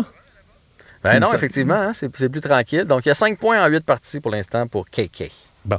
Mais là, il est adapté maintenant. Fait que là, attache ta tuque. Mais moi, je suis pas certain que ça va être un grand marqueur. hein. Euh, Ça va être un bon grand joueur de centre. Euh, on a vu qu'il est capable de distribuer des coups d'é- d'épaule, mais si on s'attend à 30-35 buts de Yesperi Kotkaniemi, on va être déçu. Mais qu'il en a mis 20, 25, puis je pense que c'est un gars qui a une belle vision du jeu, donc il va aller chercher son 35-40 passes avec ça. Ça va être un bon deuxième joueur de centre. Bon, Parlant de, dit. parlant de futur, j'ai de la famille euh, qui sont dans, dans le basket par-dessus la tête et qui capotaient aujourd'hui à l'idée de voir un Québécois être repêché par la NBA dès ce soir, peut-être. Ouais, ben écoute, tu vas peut-être pouvoir m'aider sur cette nouvelle-là. Honnêtement, euh, moi, je, je- tu sais, je, je connais peu le basket, mais j'ai été intrigué par cette nouvelle-là. Il s'appelle Karim Mané. Il a joué chez- pour les Cheetahs de Vanier.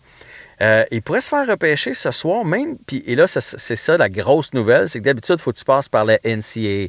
Même les, euh, même les Québécois qui ont, qui ont fini par aboutir dans, dans la... J'ai-tu dit NFL? Dans la NBA? NBA, là, t'as dit NBA. on ah, ok, excuse-moi. On passait par la, par la NCAA, mais là, lui pourrait euh, ne pas passer par là, faire le saut directement du RSEQ, imagine, euh, à la NBA. Là, il Donc, joue, il joue pour une équipe de niveau quoi, collégial, québécoise? Oui, ben, il joue pour Saint-Jean Saint Vianney. C'est pour, euh, pour eux autres. Euh, oui, c'est ça. C'est c'est- C'est euh, euh, les Cheetahs du Collège Vanier. Il joue au niveau Ouais. collégial, c'est ça. Donc, il passait direct du collégial à la NBA. Du cégep d'abord à la. NBA. Oui, puis il a été invité à un camp d'évaluation. Puis c'est là qu'il a fait écarquiller les yeux. C'est un camp qui était organisé par la NBA. Apparemment que les recruteurs ont flashé dessus. En même temps, il y a juste deux rondes euh, dans la NBA. Là. Fait que tu sais, tes chances sont quand même minces. Mais la bonne nouvelle, là, c'est. Puis son coach le dit, c'est certain qu'il va jouer dans la NBA éventuellement. Si jamais il n'est pas euh, repêché, il va peut-être faire son chemin euh, quand même. Fait que ça va être à surveiller. C'est un meneur de Mais jeu. ça veut de dire qu'il est bon, pas un peu, là. ben écoute, pour, pour, pour espérer te faufiler dans le repêchage ce soir, sans avoir joué dans Division 1 NCAA, sans avoir eu les, les projecteurs sur toi puis des recruteurs tout à plusieurs de tes parties, il faut vraiment que tu sois solide. Mais c'est parce que les 6 et recruteurs 5, ont vu de quoi. 195 ouais. livres. C'est ça, les recruteurs ont vu de quoi. Quelque chose de naturel, quelque chose tu sais, qui se sont dit, hey, le potentiel, il, il est énorme, là.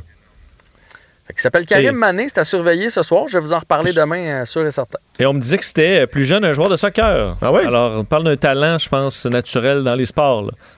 Ben, à 6 pieds 5, c'est plus, euh, ça- ça- plus c'est basket, plus basket. Que, que soccer. Mais tu sais que Lugansdort euh, était aussi un joueur de soccer euh, quand il était jeune.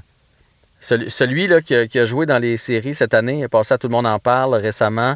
Euh, un Québécois qui s'est rendu dans, dans la NBA, qui a battu le record pour une recrue dans un match de série de LeBron James. Il a beaucoup fait jaser cette année. Ben, lui aussi est un joueur de soccer, s'est développé sur le tard et euh, regarde, il s'est pas fait repêcher non plus, était très déçu. Puis regarde où ce que ça l'a mené. Donc euh, tout est possible pour ce Karim Mané qu'on va surveiller ce soir. Puis juste vous dire aussi, Oui. euh, le match à TVA Sport, c'est les Saguenayens contre les Tigres de Victoriaville ce soir à 19h. Et présentement, c'est 3-0 pour les Olympiques de Gatineau contre les Voltigeurs de Drummondville. Merci, Jean-François. À demain. Bonjour, je peux prendre votre commande? Oui, je vous prendrai le sandwich, le délice du Sud. Par contre, j'enlèverai le poulet, l'ananas, les oignons puis le fromage feta. Votre auto, c'est un espace où vous pouvez être vous-même. Euh, donc vous voulez juste le, le pain et la sauce? Oui, monsieur. Elle mérite d'être bien protégée. Et vous méritez d'être bien accompagné. Trouvez la protection la mieux adaptée à votre auto avec Desjardins Assurance et obtenez une soumission en quelques clics sur desjardins.com. Radio. Mario Dumont et Vincent Dessureau. Des propos crédibles, avec des fois un brin de sarcasme. Ben, quand les nouvelles sont moins crédibles, là. Mario Dumont et Vincent Dessureau. Cube Radio.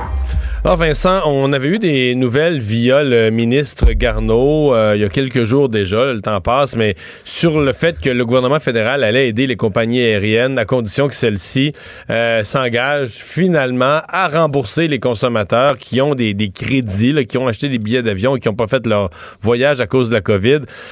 On n'avait pas beaucoup entendu. Ben, il y a WestJet qui s'était avancé un Oui, petit peu. Effectivement. On n'a pas beaucoup entendu Air Canada. Et, Et- là, il y a quelques minutes à peine, On a eu des nouvelles euh, et on voit qu'effectivement, la pression de Marc Garneau euh, fonctionnait, mais on sent pas que c'est de grande gaieté de cœur. Si on se fie à ce que dit le PDG d'Air Canada euh, tantôt, Kaylin Rovi- Rovinescu. Parce que tu l'interprètes mal. Air Canada aime tellement ses clients. hein. Qui, ben oui, l'important, c'est les clients. Ben oui, en- on est au centre des priorités. Je vais vous lire ça- ça- bon, ce, ce qu'il a dit. Il dit En supposant que l'aide gouvernementale soit proportionnée aux dommages que nous avons subis comme organisation, la réponse est oui là, sur le fait qu'il y aura des remboursements. Donc, en gros, euh, je- Fait qu'on peut pas aller sur le site d'Air Canada là. là. et se faire rembourser. Là. Alors, en gros, on dit, ben, on vous donner notre. Parce que moi, j'en ai de l'argent, là. C'est pas chez Air Canada, chez Air Transat, comme plein de Québécois et de Canadiens. Mais là, le boss d'Air Canada dit, ben, moi, je vous donne pas votre argent, moi, tant qu'on. Si le gouvernement me dédommage assez, je vais peut-être redonner l'argent aux gens, aux familles qui, eux aussi, on aimerait bien sûr avoir leur argent. On là. a souffert de la COVID Ouais, aussi. puis qui n'ont rien eu en échange de cet argent-là. là. Zéro, aucun vol ou rien. Donc, euh, je trouve ça quand même culotté. Mais bon, euh, il a dit ça lors d'un événement organisé par le Canadian Club de Toronto. Alors, ça regarde quand même bien pour ceux qui attendent Mais euh, d'avoir ce montant. euh, parce qu'au début, tu sais, bon, je regardais ça. je- Puis là, à un moment donné, j'avais reçu un invité, là, tu sais, vraiment un spécialiste, puis il disait, attends un petit peu, là. Tu sais, t'achètes un lave-vaisselle, puis le fabricant te le livre. dire, la, la- la compagnie te le livre pas, le vendeur te le livre pas en disant, il ben fait là, pas faillite, là, en plus. Non, il fait pas Non. faillite, mais il dit juste, regarde, là, dans les circonstances actuelles, là, des lave-vaisselle, ils s'en produisent plus, puis tu n'auras pas. Mais un jour, là, regarde, quand il va recommencer à s'en fabriquer, si dans deux, trois ans, on fabrique des lave-vaisselle, là, t'es, t'es le premier sur la liste, on va t'en Oui. livrer un. Mais là, Mais ça se peut que dans deux ans, vu que là, tu as besoin d'un lave-vaisselle là, ça se peut que tu n'en aies pas besoin d'un Ouais. lave-vaisselle dans tu vas deux ans. t'être habitué à faire à puis tu vas finalement avoir aimé ça. Non, mais on dit, OK, on garde ton, on garde ton 900$, piastres, là, puis t'as pas de lave-vaisselle. Ben, tu dirais non. Non, ça passerait tu- pas. Ça passerait pas nulle part. là. Tu irais à la protection du consommateur, tu irais partout, tu gagnerais toutes tes causes aux petites créances. On te dirait, ben non, le monsieur a donné 900$ piastres pour un lave-vaisselle, il a droit à son lave-vaisselle, sinon tu lui redonnes son 900$, piastres, c'est un ou l'autre. Comme la semaine dernière, on voyait que certains transporteurs au Canada semblaient vouloir rendre disponible énormément de vols. Quand vous allez fouiller sur des vols, ah, il y a des vols, il y a plein de vols. Mais on les annule. On les annule, on les annule. Alors là, on offre aux gens encore là des, euh, des crédits. Des faux espoirs. Alors, ça permet de coincer des gens euh, avec des, des crédits plutôt que euh, ben, de les rembourser en créant des vols qu'on va annuler. Donc, une situation qui est quand même délicate. On verra si, si le, Marc Garneau, le ministre des Transports, va tenir son bout. Euh, on dit par contre, M. Rovinescu a dit qu'il veut surtout pas que l'État devienne actionnaire d'Air Canada, euh, ce qui permettrait au gouvernement de bénéficier financièrement de la reprise de l'industrie. Vois pas ça comme ça. C'est une mauvaise idée si le gouvernement s'en mêle. Et pour les euh, 737 MAX, là, dont la FAA aux États-Unis vient euh, de redonner la permission de voler, c'est pas encore fait au Canada, mais ça ne devrait pas tarder. On prévoit reprendre les airs chez Air Canada avec le MAX euh, probablement en début d'année prochaine. Euh, et on a dit que ça la allait se faire de la- façon la- réfléchie. La pression est pas forte parce qu'on n'a pas, Ouais, besoin de tous les appareils présentement. Exactement. Donc, c'est pas un, ce sera pas urgent. Euh, un pédiatre euh, qui euh, conseille euh, une espèce de mini-confinement, en fait, qui pense que ça devrait pas être juste les écoles qu'on ferme, c'est un, un mini-confinement de société qu'on devrait se taper après les fêtes. Oui, et euh, bon, le, débat est quand même intéressant. C'est Marie-Claude Roy, pédiatre, qui était euh, sur les ondes d'LCN aujourd'hui et qui dit euh, la vague, elle arrivera au mois de janvier, quoi que l'on fasse pendant le temps des fêtes. La question ne sera pas de savoir s'il y aura une vague en janvier, mais est-ce qu'elle sera grosse ou catastrophique? Là, un peu ce que tu disais euh, plus tôt cette semaine. Euh, et là, la question, qu'est-ce qu'on fait? Et selon elle, de euh, limiter cette réponse-là là, à un rebond de cas à la fermeture des écoles, c'est euh, pas la, bonne chose dans la mesure où les jeunes ils ont trop goûté à travers les dans les derniers mois, qu'il y aura trop de conséquences. Alors ce qu'elle propose, parce qu'elle dit dans des parties de Noël, euh, les problèmes c'est pas juste les enfants qui vont jouer ensemble, c'est les adultes aussi avec une coupe de vin qui vont jaser.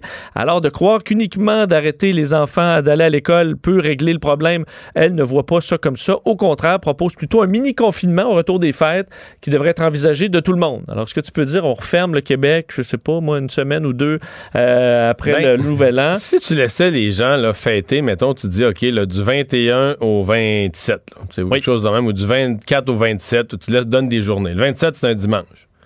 Est-ce que tu pourrais dire, là, dans le fond, de, de ce dimanche-là, dimanche le 27, jusqu'au 10 janvier, on referme. On ferme. Le 11 janvier, on repart tout. là. On repart les écoles, on repart. euh, Dans la mesure où déjà, il y a une partie qui est pas mal arrêtée pendant cette période-là. Euh, c'est pas euh, quoi, l'idée, on verra. Non, l'idée est pas le- folle. le- L'idée est pas folle. Le gouvernement a dé- déjà, bien en- de- déjà bien entamé ses réflexions là-dessus. Là, Puis là, à ce moment-là, tu dis, écoute, là, les milieux de travail, là, tu t'es- c'est les services de garde, c'est le moins possible. Oui. On se retrouve comme en- dans le cœur de la première vague. là? Vraiment Ouais. une fermeture à part les services essentiels. Mais dans- à part la première vague, mais pas pris par surprise. Tout le monde peut le planifier. Puis il y en a une bonne partie qui est qui gruge dans le temps des fêtes. Là. Tu fêtes un petit peu. Puis le 27, jan- le 27 décembre, tu fermes la, tu fermes la shop, ni plus ni moins, jusqu'au jusqu'au 10 janvier. Là, pas de nouvel an, pas, pas de nouvel an. là. Pas de réveillon au nouvel an. là. Mais non. Pas de réveillon, ouais, c'est Ouais, mais pas de. mais juste en famille. là. Juste Ouais. les, gens. Il y en a quelques-uns qui ont hâte de passer à 2021. Là. Parce que oui. On On va va, tellement- mériter un verre de champagne. Oh. On est sûr que ça va être euh, tout va aller mieux en 2021. Non, effectivement, ça ça veut pas dire que. Mais Bon, on se dit que ça peut pas être pire. On va, être- on va avoir commencé à vacciner Mario. Alors, sois positif. Euh, bon, euh, Pfizer, oui, soyons dans les bonnes nouvelles, soyons Oui. positifs tout de suite. Pfizer qui arrive avec de, de- de meilleures nouvelles encore pour son vaccin. Là. Oui, parce que bon, Pfizer, on sait, avait donné un 90% d'efficacité à son vaccin lorsqu'on l'avait annoncé il y a quelques jours à peine. Euh, eh bien, voilà que les nouvelles sont déjà meilleures parce que Pfizer euh, a des. En fait, pourquoi on arrive aujourd'hui avec 95 C'est simple, c'est parce que euh, ça va vite, les tests. Pourquoi? Parce qu'il y a plein de cas aux États-Unis. Alors, vu qu'il y a plein Mais de c'est cas. vraiment aux- ça, là. C'est ça. Ce qui aide les- la phase 3, ce qui aide la phase 3 des études de vaccins, qu'ils n'ont pas de misère à trouver des. Parce qu'il y en a, euh, ça, ça se répand à travers les États-Unis. Alors, c'est une mauvaise nouvelle pour les États-Unis, ce qui se passe en ce moment. Pour le reste du monde, pour la, la rapidité d'avoir un vaccin, c'est pas négatif. Parce qu'on a 44 000, on sait, personnes qui ont été vaccinées par euh, Pfizer. Évidemment, ça prend des cas pour pouvoir comparer sur la moitié qui a eu, euh, qui, a eu le vaccin et la moitié qui a eu un placebo. Et là, juste en quelques jours, euh, on est passé de à peu près 90 cas à 170 qui l'avaient eu. Et on peut donc montrer que le taux d'efficacité est maintenant de 95% après les deux doses espacées de trois semaines. Euh, très peu de cas sévères également avec le vaccin. On parle de 9 cas sévères euh, avec le placebo, un seul avec le vaccin. Et d'ici quelques jours à peine, je vous le disais hier, on demandera une commercialisation d'urgence. Alors, euh, ça ira vite et on prévoit commencer à vacciner dès le mois de décembre aux États-Unis. Euh, dure journée euh, sur le front de la langue française pour euh, le Parti libéral du Canada. On sait que Mélanie Joly avait courageusement défendu le, fait que le Parti libéral du Canada reconnaissait les problèmes avec la langue française au centre-ville de Montréal. Là, il y a la députée Lambropoulos qui est toujours dans les câbles. On Je savais pas ça, ma siège sur le comité des langues officielles. ma siège sur le Ouais. comité des langues officielles. Euh, L'opposition, euh, M. O'Toole l'a tapé là-dessus. Mais là, on a aussi retrouvé un vieux tweet de la directrice générale québécoise du Parti libéral du Canada. Effectivement, Chelsea Craig, donc présidente du Parti libéral du Canada pour le Québec, qui euh, a pu a tweeté le 11 septembre dernier. C'est pas il y a, Ouais, c'est pas il y a hier. 10 ans, là. mais c'est pas il y a Mais hier. C'est pas hier non non plus. Moi, je pensais que c'était en pleine crise, mais c'était un petit peu avant. Elle parlait donc euh, de la loi 101, disant que c'était euh, une pièce de législation oppressive qui a euh, ruiné l'éducation de l'anglais dans cette province. Euh, alors, c'est un tweet qui a refait surface, qui a été critiqué. D'ailleurs, euh, Erin O'Toole a repris ça. Euh, ça a été, euh, ça, bon, ça s'est promené un peu sur Twitter. Et la présidente, Chelsea Craig, est revenue sur ses propos aujourd'hui, Mario, sur Twitter. Elle les a précisés. Elle les a pré- ben, c'est ça. On Elle- avait mal compris. ben, elle commence son tweet en disant Je veux être clair. Alors, je vous rappelle, elle a dit mais je sais pas c'était très clair ce qu'elle avait dit. Que c'était une pièce oppressive qui avait ruiné la façon dont on est, né- Ouais. éduque, euh, enseigne l'anglais dans la province. Mais qu'est-ce qu'elle voulait dire exactement, là? ce qu'elle voulait dire, je, je vais être, pour dire, Mario, là, elle veut être claire. Alors, qu'est-ce que c'est être clair pour Chelsea Craig sur la loi 101? Un, le français recule au Québec et il faut le protéger. Deux, la loi 101 est importante. Et trois, c'est important de pouvoir se faire servir en français au Québec, incluant Montréal. Bon. Alors, On euh, avait mal compris, on est vraiment cruche. alors je te dis, là, la loi 101, c'est oppressif et Parce, ça a parce ruiné que- parce qu'il y a quelque chose qu'il faut dire, c'est que tu traduis le, le- le message Twitter de- du 11 septembre, tu le traduis, elle l'avait écrit en anglais. Oui, exact. Ça a été écrit en anglais. Alors, elle précise qu'en alors, en anglais, la loi 101, c'est oppressif, ça a ruiné l'anglais au, au Québec. Et en français. Ça a ruiné l'éducation. L'éducation euh, de l'anglais au Québec. Et quand elle veut être claire et précise, Bien la loi comprise. 101, c'est important. Le français recule, donc ça répond à un besoin et il faut être servi en français au Québec. Alors, euh, C'est-tu le traducteur Google ben, je sais pas.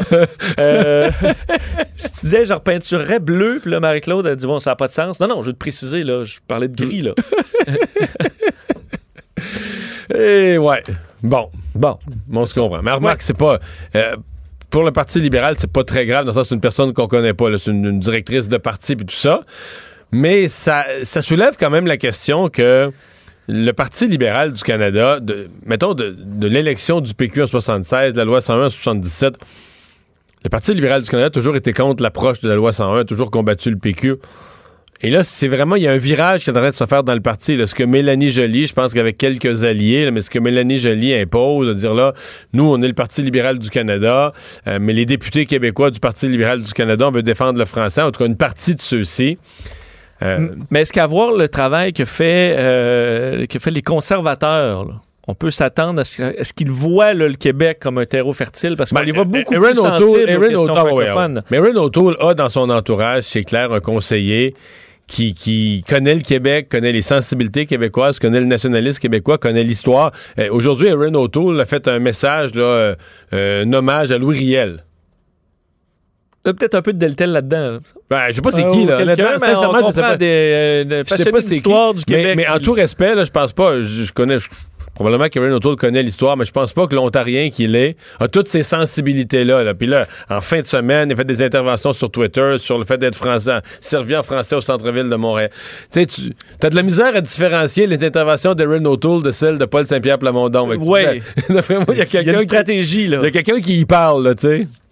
Donc, ça pourrait lui servir, sachant que l'élection euh, Ouais. arrivera peut-être euh, rapidement. En même temps, ce que ça fait, ça fait que l'unanimité politique est la plus large qu'on ait jamais vue dans l'histoire du Québec.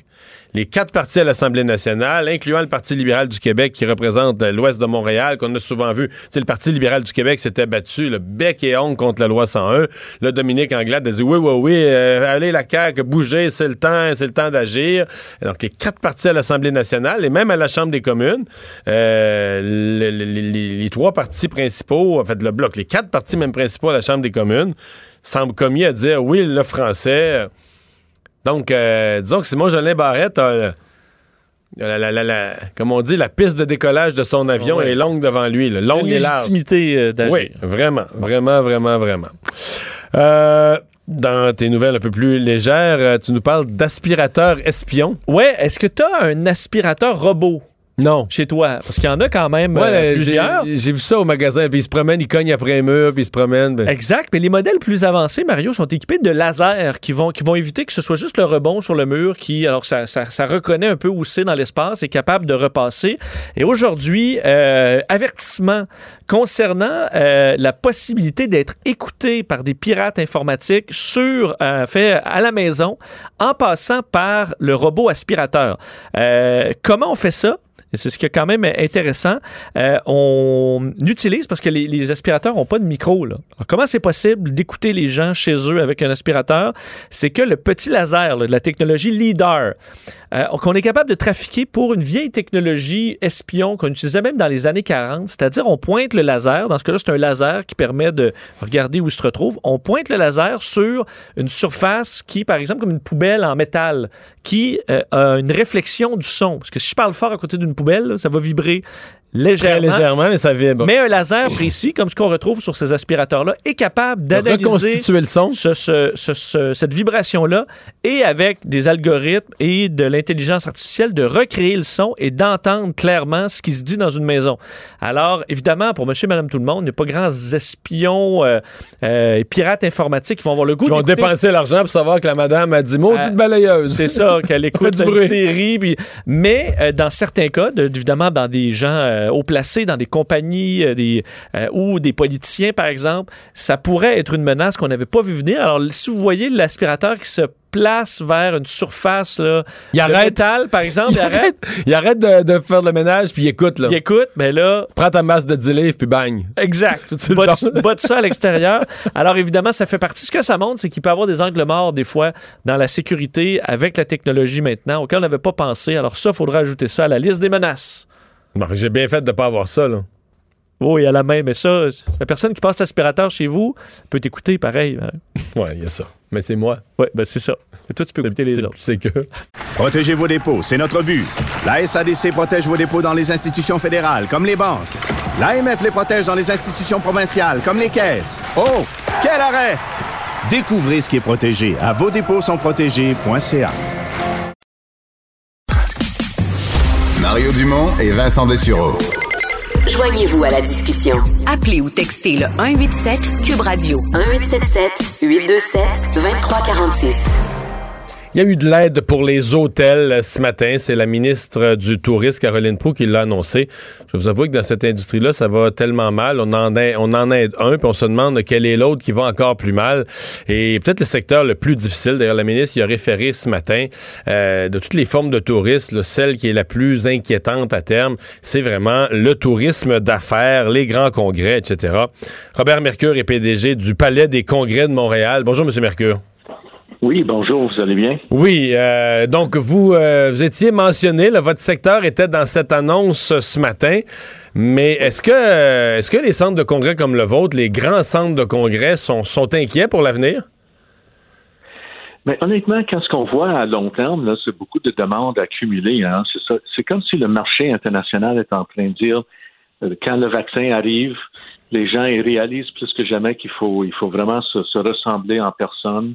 Euh, même l'été passé, on voyait comme une demande accumulée où les gens veulent absolument se ressembler. Euh, après que la crise est réglée, puis, puis on a les règles sanitaires un peu plus, euh, mettons, relax euh, dans le contexte des événements. Mais nous, qu'est-ce qu'on voit au niveau de, du nombre de congrès sur nos livres à long terme? Il faut réaliser que les grands congrès américains, internationaux, ça travaille beaucoup à long terme. Quoi, deux ans et demi, trois, euh, mettons un, un gros congrès, là, deux ans et demi, trois ans? Facilement. Facilement, oui. ouais. Cinq ans des fois. Oui, ah ouais, oui. cinq ans des fois. Oui, absolument. Et c'est important qu'on parle pas de notre, euh, justement, notre élan à long terme. Et c'est pour ça que nous, on est tellement heureux à propos de l'argent qui est annoncé aujourd'hui parce que ça nous permet de préserver. Il ne faut pas oublier que Montréal a accueilli le plus d'événements internationaux depuis plusieurs années que, de- que tout le monde dans les Amériques. Il faut pas Ah, perdre oui? ce statut-là. Oui. Donc le tourisme de congrès à Montréal était si fort que ça là, avant la pandémie.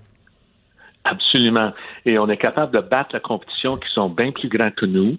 New York, Orlando, Chicago et tout ça. Et la raison, c'est on oublie des fois la bonne réputation de Montréal à travers le monde. Euh, on est considéré international, euh, européen, euh, très euh, très ouvert et, tolérant et le tout. Puis notre culture, on est bilingue. Donc euh, les gens aiment, ils, aiment beaucoup aimer le congrès à Montréal. Puis c'est important de rester en contact avec ces clients-là et pour continuer à, à confirmer des réservations. Et quand même, on a confirmé une vingtaine d'événements depuis la crise. Donc, c'est pas comme si le marché a arrêté. Oui, aujourd'hui, c'est un moment extrêmement difficile. Mais honnêtement, qu'est-ce qu'on voit sur l'horizon à long terme est très encourageant. OK. Euh, à, à court terme, dans l'immédiat, donc vous, euh, mettons, il y avait des congrès euh, jusqu'en quoi, janvier, février, euh, probablement que vous aviez un, un agenda plein pour les mois suivants. Tout a été arrêté lorsqu'on a interdit les rassemblements. Euh, là, à l'heure où on se parle, là, c'est vous, vous avez, des- votre prochaine réservation est quand? Avez-vous encore des gens en février, en mars, en avril qui attendent pour voir ou tout est annulé? C'est c'est jusqu'à quand là, que tout est, tout est vide dans l'agenda? Mais c'est sûr que nous, on était alignés pour une année record cette année, hein, donc c'était difficile, euh, évidemment. Donc, on a beaucoup perdu, euh, mais pas mal tout, à part des petits groupes et les petits groupes essentiels. Um, et, là, nous, on a toujours une centaine d'événements sur le livre pour l'année prochaine, euh, qui veulent toujours aller de l'avant ou même faire des événements hybrides. Nous, on se lançait euh, agressivement comme centre congrès dans les événements partie virtuelle, partie présentielle. Et, et l'avantage, c'est qu'on peut confirmer des événements et ajuster le présentiel selon les règles sanitaires en Oh, jour euh, en place. Ouais. Et ça, vous en avez des, des gens qui sont comme ça, avec cette souplesse-là, vous en avez qui sont fixés à l'horaire euh, pour l'année 2021? Oui. Et, et là, selon qu'est-ce qui se passe avec la crise, est-ce qu'on on va être capable de- de- d'aller de l'avant? Ah, mais on a plusieurs congrès, plusieurs, on a une centaine d'événements en total, toujours sur le livre, en espérant qu'ils ne vont pas annuler. Um, euh, mais euh, les gens veulent se réunir encore, c'est un autre exemple. Euh, et euh, 2022, c'est, euh, ça s'aligne pour être une année record si tout s'aligne bien. Après que le- les choses comme le vaccin, c'est, en place. et vous, vous craignez pas que les... euh, on connaît pas l'avenir, mais que les gens soient frileux à la notion, même après, là, euh, mettons les gens vaccinés, qu'on reste plus frileux à l'idée de grands rassemblements, d'être les gros congrès, 2, 3, 4 000 personnes qui viennent de tous les pays, se retrouvent dans des salles, mangent aux mêmes tables, les buffets euh, prennent la même cuillère au buffet, là, ce qui était le, le réel d'un bon gros congrès là, dans le temps, euh, que, que hier, on soit, on pense différemment, que les gens soient moins enclins à ça, qu'on reste méfiant par rapport à d'aussi grands rassemblements. Mais c'est- une question. Hein. C'est sûr qu'en en- en premier, il faut rassurer le client que c'est sécuritaire pour venir faire vos, vos réunions, puis on a implémenté tout un programme en collaboration avec le gouvernement pour avoir vraiment euh, un programme euh, extrêmement détaillé et rigoureux, rigoureux euh, sur les mesures sanitaires pour les rassurer. Um, Est-ce que les groupes vont venir peut-être plus petits ou plus de petits groupes? C'est une question qu'on veut voir. On ne le voit pas aujourd'hui au niveau des tendances. Um, c'est sûr que le- le- les frontières et la- l'accès avec les compagnies aériennes et le tout, c'est un enjeu. Le marché local, le marché, euh, les salons euh, régionaux vont venir revenir plus tôt parce que c'est Ouais. plus québécois ou canadien, évidemment. Le marché américain et international, ça va être un peu plus, euh, un peu plus longtemps pour revenir, mais ils veulent absolument voyager. Est-ce que, euh, vous parlez de l'année 2023, 24, mettons, est-ce que dans les six, les, les six, même dans les deux derniers mois, mettons, est-ce qu'il des, est-ce que le téléphone sonne chez vous, des gens, des compagnies, des organisations qui vous disent, nous, on voudrait réserver le centre des congrès de Montréal pour, euh, je sais pas moi, novembre 2023. Est-ce que vous avez des, gens qui se bookent comme ça pour, euh, euh, qui sont déjà rendus là, la voir plus loin? Oh, absolument. Et c'est pour ça que notre équipe de vente euh, reste vraiment en contact avec nos clients parce qu'ils veulent toujours confirmer. C'est, c'est, c'est sûr qu'il y a un, niveau d'inconnu là au niveau de où on serait avec la crise et le tout. Mais si les choses tombent en place comme il faut avec le vaccin, on a déjà les mesures sanitaires en place. Ah, les gens, on sent tous, hein, on a tous le, fatigue COVID, euh, téléconférence, télétravail. On veut se ressembler dans un milieu sécuritaire et c'est notre rôle de, de fournir ce, ce- ce lieu sécuritaire. Ben, on vous souhaite la meilleure des chances. Je vous trouve quand même optimiste. Euh, vous dites les mesures d'aujourd'hui vous permettent de, de regarder vers l'avenir et vous voyez, euh, vous le voyez l'avenir, vous l'envisagez. Absolument, puis il faut pas lâcher, hein, donc euh, c'est vraiment la clé. Mais c'est bon à entendre. Robert Mercure, merci. Oui, le à président directeur général du Palais des Congrès de Montréal.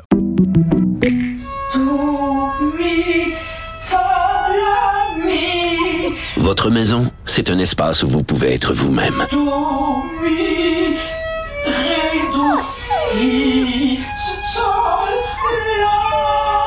Mérite d'être bien protégée et vous méritez d'être bien accompagnée. Trouvez la protection la mieux adaptée à votre maison avec Desjardins Assurance et obtenez une soumission en quelques clics sur desjardins.com.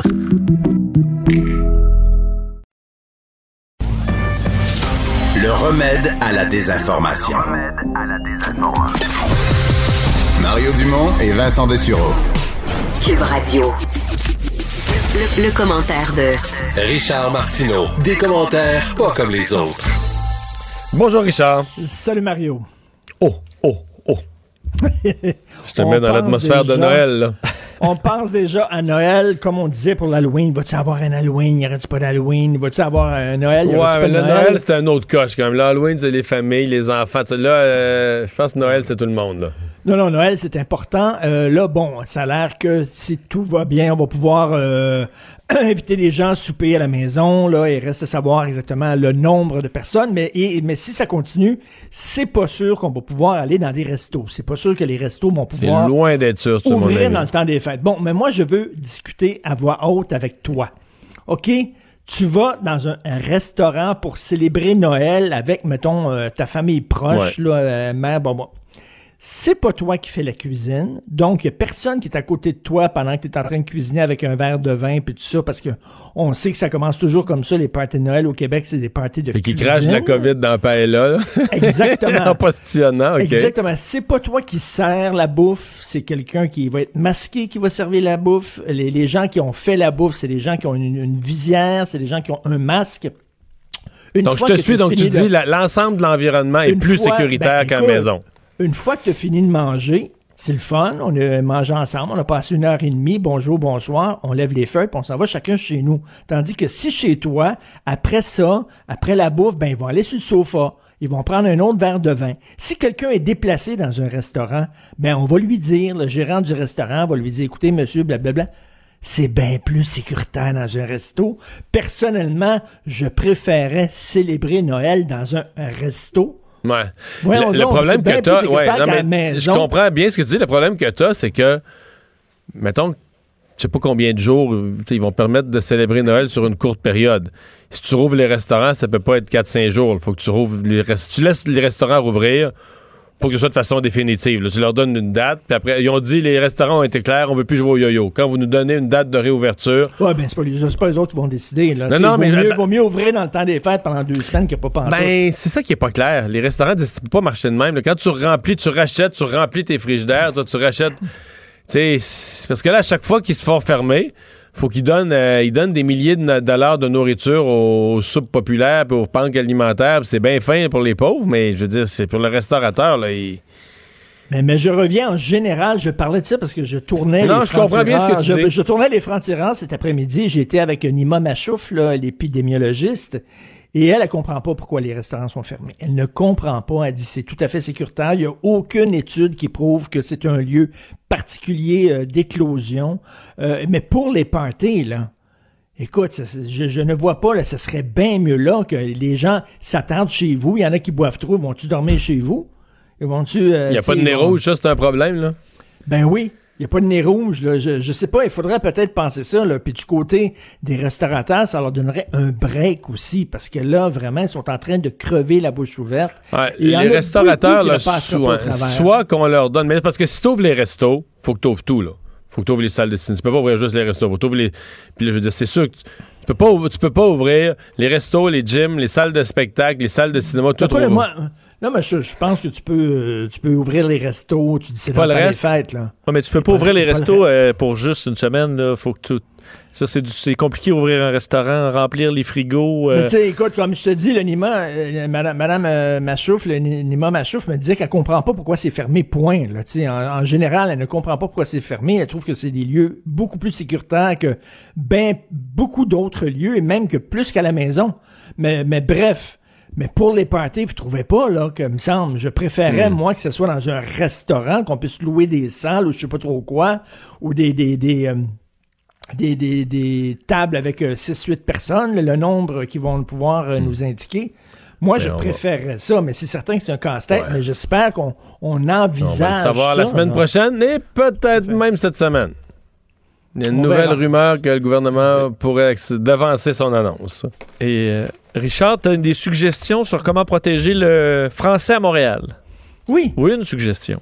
Alors, c'est très politiquement incorrect, personne ne veut le dire, mais il faut rendre la vie plus difficile aux gens qui ne parlent pas français. Sinon, quelle est leur motivation?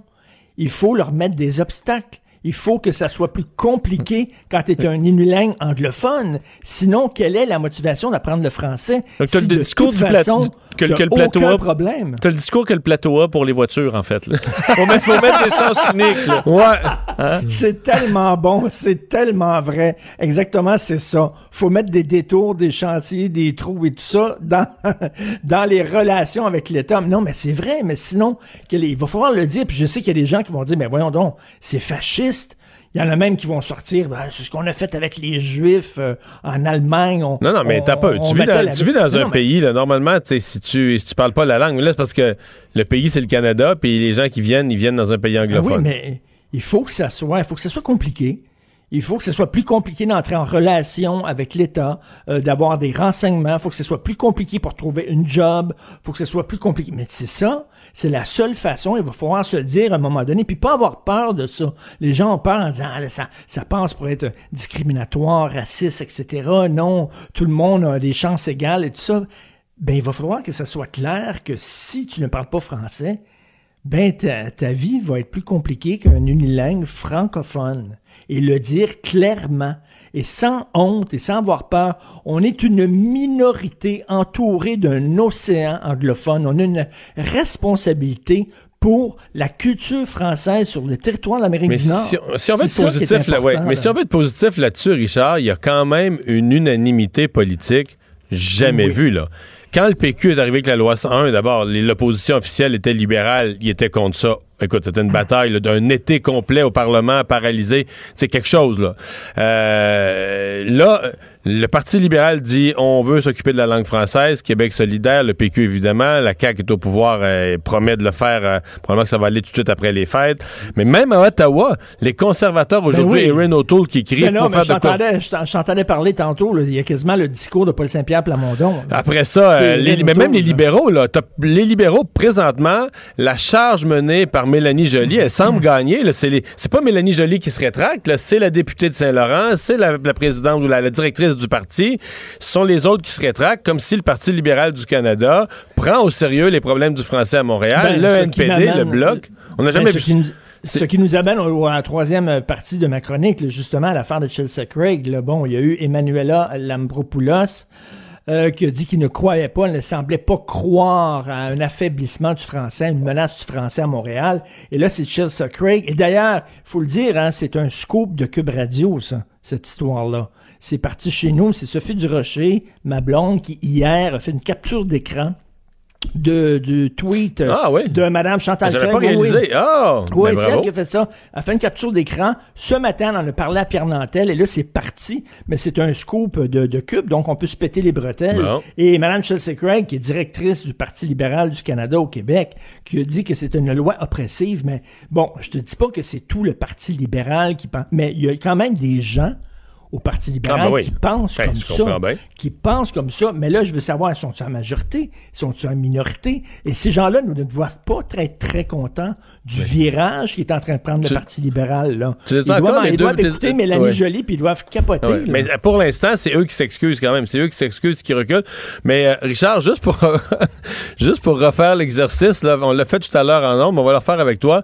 Vincent va nous faire le avant-après. Donc, ce qu'elle a dit et ce qu'elle a redit aujourd'hui en français en disant, elle a fait semblant que c'est la même chose, juste pour être clair. Donc, Juste pour spécifier, là, donc son, son tweet, effectivement, le 11 septembre, euh, donc en parlant, on comprend de la loi 101, là, c'est une pièce législative euh, bon, oppressive qui a ruiné l'éducation de l'anglais dans cette province. Et là, ensuite, elle écrit aujourd'hui, je veux être clair, le français recule au Québec, il faut le protéger. La loi 101 est importante et c'est important de pouvoir se faire servir en français au, Québec, incluant Montréal. Ça, c'est le quand on précise. Donc, tu comprends? On, on- avait juste mal compris, Richard. Là, Ben oui, aujourd'hui, ben oui. euh, elle, elle reconnaît que c'était flou un peu, c'était ambigu, mais là, aujourd'hui, elle clarifie sa pensée, là. Ben oui, c'est comme quelqu'un qui dit, là, au lieu, il, se- il se tourne vers, euh, dans un souper, il se tourne vers la fille à côté, puis au lieu de lui dire, passe-moi le sel, il fait un lapsus, puis il dit, t'es ben niaiseuse, toi, maudit. Non, c'est un lapsus, je suis désolé. Je le je passe-moi le sel. Vous avez mal compris. C'est ça. Mais là, aujourd'hui, je parle pour être clair, là, là, c'est clair. Là, là, on comprend ce qu'elle a voulu dire. Mais qu'elle le fait, qu'elle l'a enlevé son tweet, mais quand même reste. Et d'ailleurs, tu vas sur sa page tweet, puis elle dit, euh, elle dit ce que j'écris sur cette page-là, ça ne, représente que moi, que mes points de vue à moi. Euh, sauf qu'elle se présente comme directrice du Parti euh, libéral euh, du Canada au Québec. Euh, elle parle des deux côtés de la bouche. Mais cela dit, le fait qu'elle l'a enlevé et le fait que Madame Lambro, Lambropoulos pensait la même chose. Il y a des gens, là, je veux dire, il y a des, il y a des immigrants, là, ceux qu'on- dont, dont on parle, là, les immigrants unilingues anglophones, là, qui parlent leur langue maternelle et l'anglais, qui ne parlent pas français, se reconnaissent dans cette voie-là du Parti libéral. Mais s'ils voient leur parti muter, pas sûr qu'ils vont triper, là. Hmm. Mais là, ils n'auront pas d'alternative. Euh, chose certaine, euh, chose certaine, Richard, euh, le, la, la- la députée en question, là, elle goûte parce que moi, j'avais pas réalisé ça. C'est les partis d'opposition. Encore là, c'est les conservateurs et le NPD qui l'ont attaqué aujourd'hui. Et le Bloc aussi, je pense.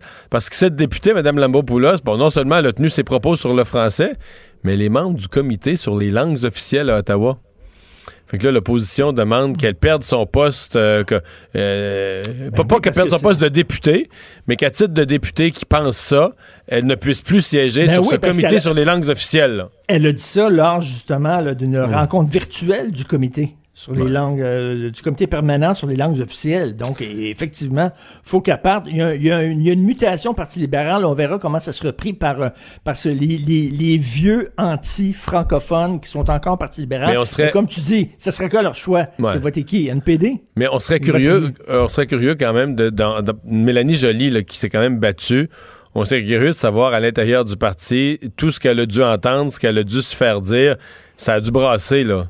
Ah oui. On serait Ah curieux oui. de voir tout ce Est-ce que, tu pour le fait. Parti libéral du Canada, il s'est battu contre la loi 101 depuis, Depuis, depuis Pierre Elliott Trudeau, 1976, 77, Mais là, depuis vois, que le PQ propose deux- ça. Mais, mais là, tu vois que c'est ici que ça se joue. Là. Tu vois, autant le Parti libéral du Canada qui crouse les Québécois, autant Aaron O'Toole. Pourquoi Aaron O'Toole, soudainement, est le grand défenseur de la langue française? Les deux ont besoin des votes du Québec pour les prochaines élections.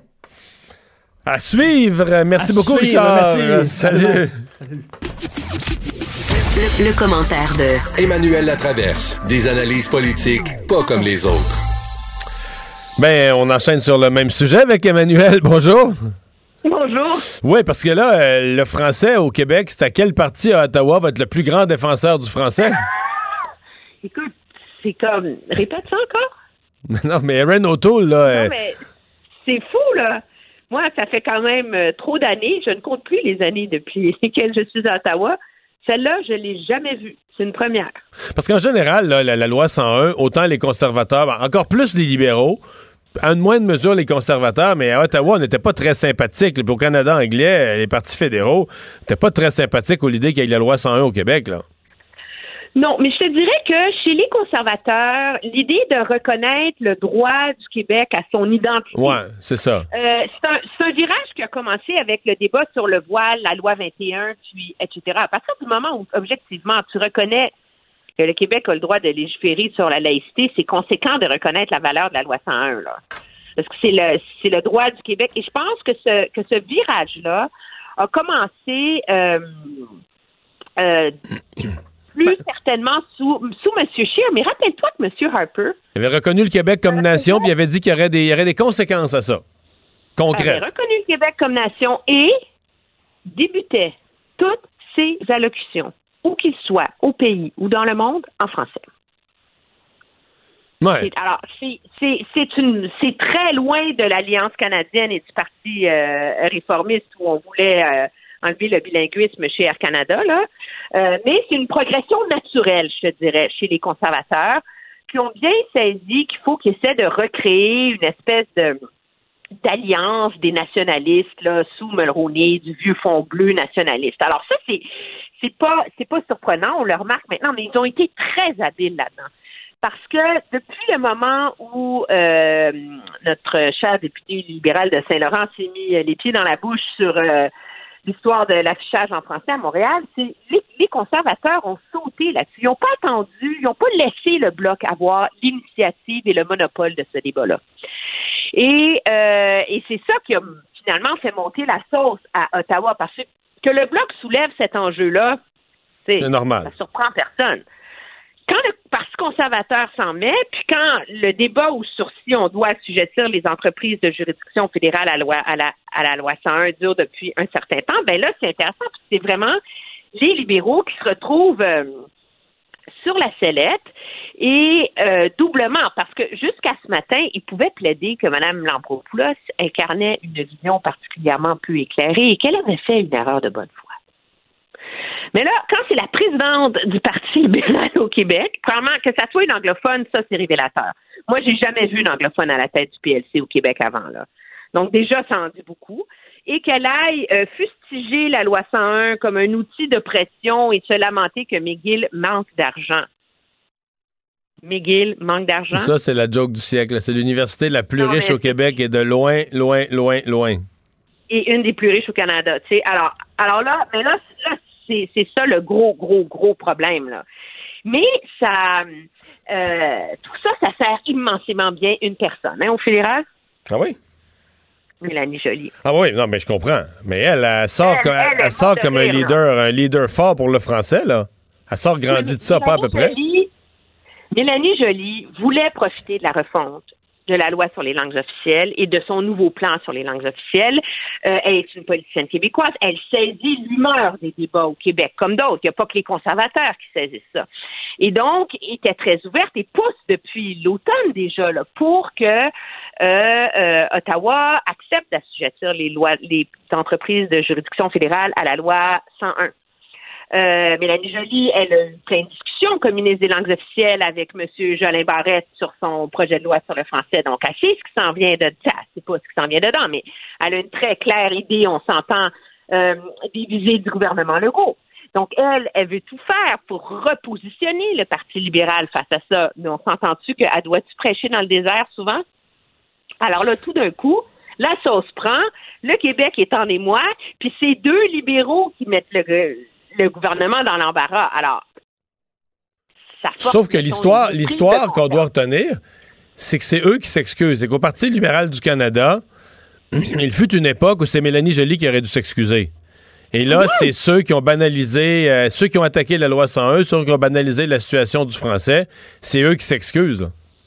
Ben oui, alors c'est quand même un, un déjà ça en soi, c'est un revirement euh, idéologique, euh, tu me diras qui est opportun, très probablement, euh, qui est électoraliste. Oui, je suis prête à l'accepter, mais, il faut quand bon. même le reconnaître que c'est que c'est beaucoup. Maintenant, le défi, c'est que déjà M. Trudeau, dans le discours du trône, a reconnu que la que la langue que, que le français est une langue minoritaire, tu sais, alors que on a toujours dans cette, cette lubie des, du bilinguisme canadien, on l'a toujours mis sur le même pied d'égalité que l'anglais, là, ce qui était un peu alors déjà on est rentré dans une certaine réalité. Maintenant, l'enjeu, c'est est-ce que le gouvernement va aller au-delà des bons mots et est-ce qu'il va agir? Est-ce qu'il va passer de la parole aux actes? Et ça, c'est loin d'être fait parce qu'il y a quand même, je veux dire, bon, les- le Canada anglais est trop pris dans la pandémie, Noël, l'école, les courbes, etc., pour faire attention. Mais si on était en temps normal, à l'heure où on se parle, il y aurait au moins deux, trois éditoriaux euh, du Canada anglais pour se déchirer la Ouais, chemise sur comment le Québec est raciste. C'est donc écœurant, là. Ouais. Il nous reste euh, une minute et quelques secondes euh, pour parler de cette confusion qui semble régler à l'heure qui est. Un, un décret qui traînait déjà depuis deux mois dans les livres du gouvernement, qui semblait autoriser Oh, mon dans des, hein? qui semblait autoriser des, dans des cas d'urgence un rassemblement de 250 personnes qui a été interprété de toutes sortes de manières durant la journée. Ben oui, parce que on s'entend que le, le gouvernement voulait aussi se donner les moyens, tu sais, s'il faut négocier les conventions collectives du secteur public, entre autres, ça prend des réunions plus grosses pour pouvoir les voter, etc.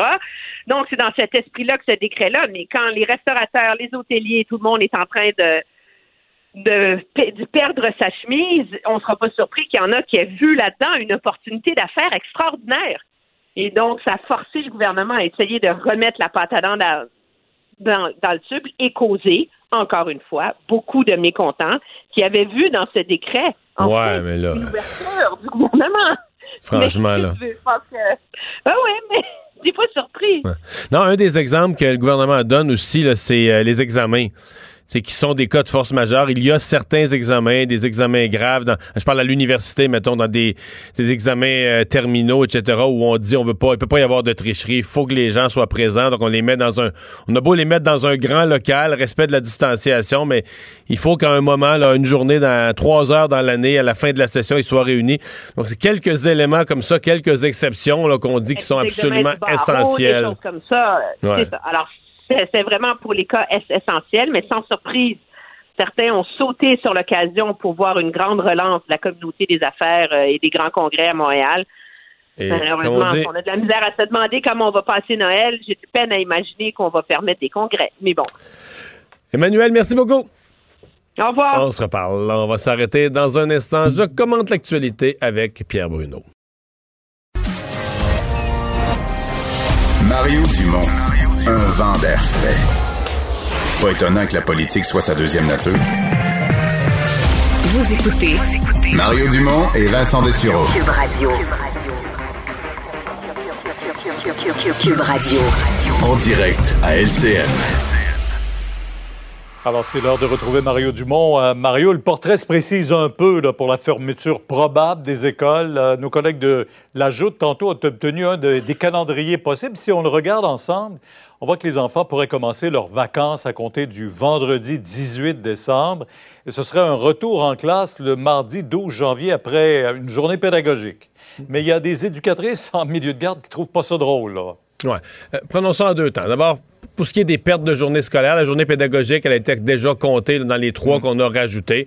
Donc, on perdrait vraiment une semaine d'école. Il faut bien le dire comme ça parce qu'il n'y a pas d'enseignement euh, à distance. C'est une semaine euh, perdue. Euh, il y a plusieurs personnes dans le monde de l'éducation qui s'inquiètent de cette perte supplémentaire après toutes les autres. Je parlais aujourd'hui avec le porte-parole des directions d'école. Ils disent on commence à le sentir, le retard. On commence à sentir là, que les jeunes, des taux d'échec, donc les, les effets réels sur le plan de l'éducation. Et là, on enlève une autre semaine. Bon, moi, ça me, ça me préoccupe pour un. En même temps, c'est moins pire une semaine que deux. Euh, Il y a même des experts qui disent, ben, tant qu'à faire, on devrait peut-être, euh, à ce moment-là, vraiment euh, arrêter le Québec au complet, là, en faire vraiment une, une semaine, quasiment un confinement total comme on a vu le printemps passé, euh, pour essayer vraiment... Alors, on voit que New York va le faire, hein, à New compter de la semaine prochaine, ferme- les écoles. New York ferme les écoles, absolument, immédiatement. C'est Ben effectif oui. tout de suite. Donc, euh, la pandémie est dure. Donc, bon, voilà. Donc, ça, c'est un bout. Bon, les éducatrices en milieu euh, scolaire, elles sont furieuses, vraiment. C'est une impression, c'est parce que euh, leur colère est proportionnelle à l'influence énorme que semblent avoir les syndicats d'enseignants.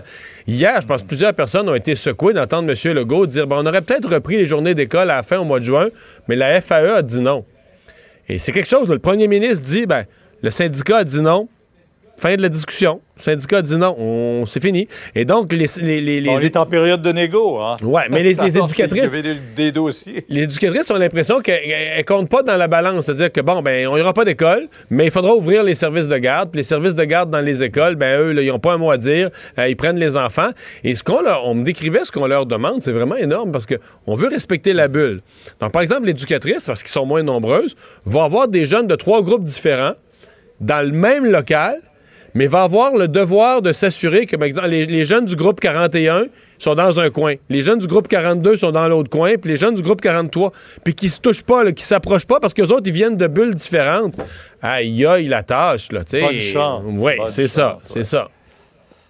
Parmi euh, les insatisfaits, il y a aussi les restaurateurs. Eux, vraiment, espéraient un peu d'aide, un peu d'espoir, qu'on rouvre pour la période des fêtes, mais là, ils voient que la carotte, finalement, est inatteignable au bout du, du bâton. C'est pas un nom définitif, mais ça regarde pas bien. Et là, ce qui se produit dans le cas des restaurateurs, Pierre, c'est que si on. Il y, a- il y a une date limite. Là. Euh, Un restaurateur à qui on ne permettra pas d'ouvrir, mettons, quelque part au début ou à la mi-décembre, il y a un point où ça vaut plus la peine d'ouvrir parce que le mois de janvier, c'est le pire mois de l'année. Le mois de février, à part le Saint-Valentin, c'est pas fort non plus. Donc, euh, si on dit au restaurateur, vous pouvez pas rouvrir en décembre, vous pouvez pas, pouvez pas profiter du temps des fêtes, mais probablement qu'il y en a un bon nombre qui vont remettre ça au printemps. Euh, et là, euh, je dis un bon nombre, mais ça, c'est ceux qui vont survivre, qui vont rouvrir les portes au printemps. Donc, on est à un point crucial. Euh, je comprends la difficulté pour le gouvernement parce que si on ouvre les restaurants, ben là, les gyms, tous les autres, puis si on rouvre tout, ben là, si on rouvre tout, puis on permet les parties de Noël, puis je veux dire, aussi bien dire que le mois de janvier pour la COVID, ça va être une terrible troisième vague. Donc, euh, inquiétant pour les restaurateurs. là. Vraiment un point, on le sent, là, un point euh, critique pour eux parce que ça a commencé que c'était 28 jours. Puis là, un autre 28 jours. Puis là, ben là, hier, le premier ministre, euh, pendant qu'on regardait tous Noël, a dit ben, le 23 novembre, il n'y aura rien, il n'y aura pas de réouverture. Là, Le- le- les, les mesures en zone rouge continuent. Donc, euh, inquiétant pour les restaurateurs. Ouais. Il y a une, un arrêté ministériel qui a semé beaucoup de confusion sur les rassemblements. Il- on prétendait qu'il était possible d'être jusqu'à 250 dans certaines exceptions. C'est vrai, mais c'est très limité. C'est des cas de force majeure. Pierre, euh, je pense que c'est une tempête dans un verre d'eau. Il y a des gens qui se sont fait des idées. je- la caricature est un peu drôle, mais tu sais, à ce temps-ci de l'année, en novembre, quand il fait froid, là, les souris longent euh, le salage de mon chalet pour essayer de se trouver une fissure pour rentrer à chaleur.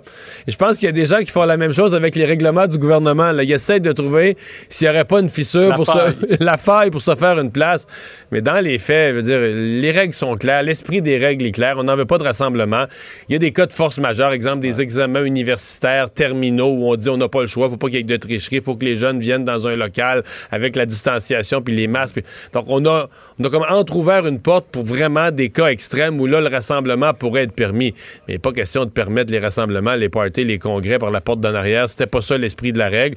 Mais donc, pendant quelques heures aujourd'hui, il y a eu comme une, sorte de con- une sorte de hein? confusion, ouais. Une tempête dans un verre d'eau, ce qui me concerne. Bon, ben voilà, le dossier est clos. Euh, le couvercle est sur la marmite, comme on dit. Ouais. Merci. euh, On vous écoute Au demain à revoir. 10h sur LCN.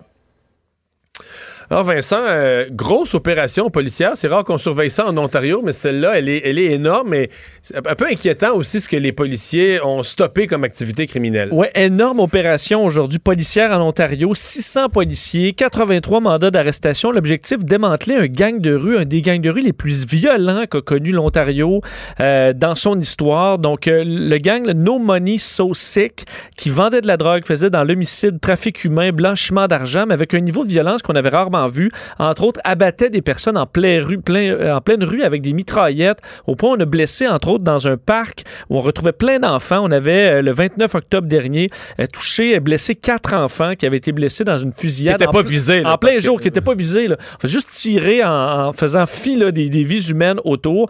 Alors, opération majeure, 88 personnes arrêtées, 2 millions de dollars en drogue saisis, 1 million de dollars cash, 34 armes à feu. Une enquête monstre sur 14 mois qui mène donc à l'arrestation de ce groupe. On dit d'une des violences les plus incontrôlées qu'a connue cette communauté là, euh, dans, les, euh, dans son histoire récente. On dit plus violent de Toronto, mais probablement du Canada. là. Je pense pas qu'il y a eu d'équivalent dans d'autres villes du On n'a Canada. pas vu ça, du moins, euh, de, Mm. de mémoire. Entre autres, à Brampton et à Mississauga, c'est eux qui euh, géraient le commerce de la drogue et du trafic humain. Merci Vincent, merci à vous à la maison d'avoir été là. On se donne rendez-vous demain 15h30. Cube Radio.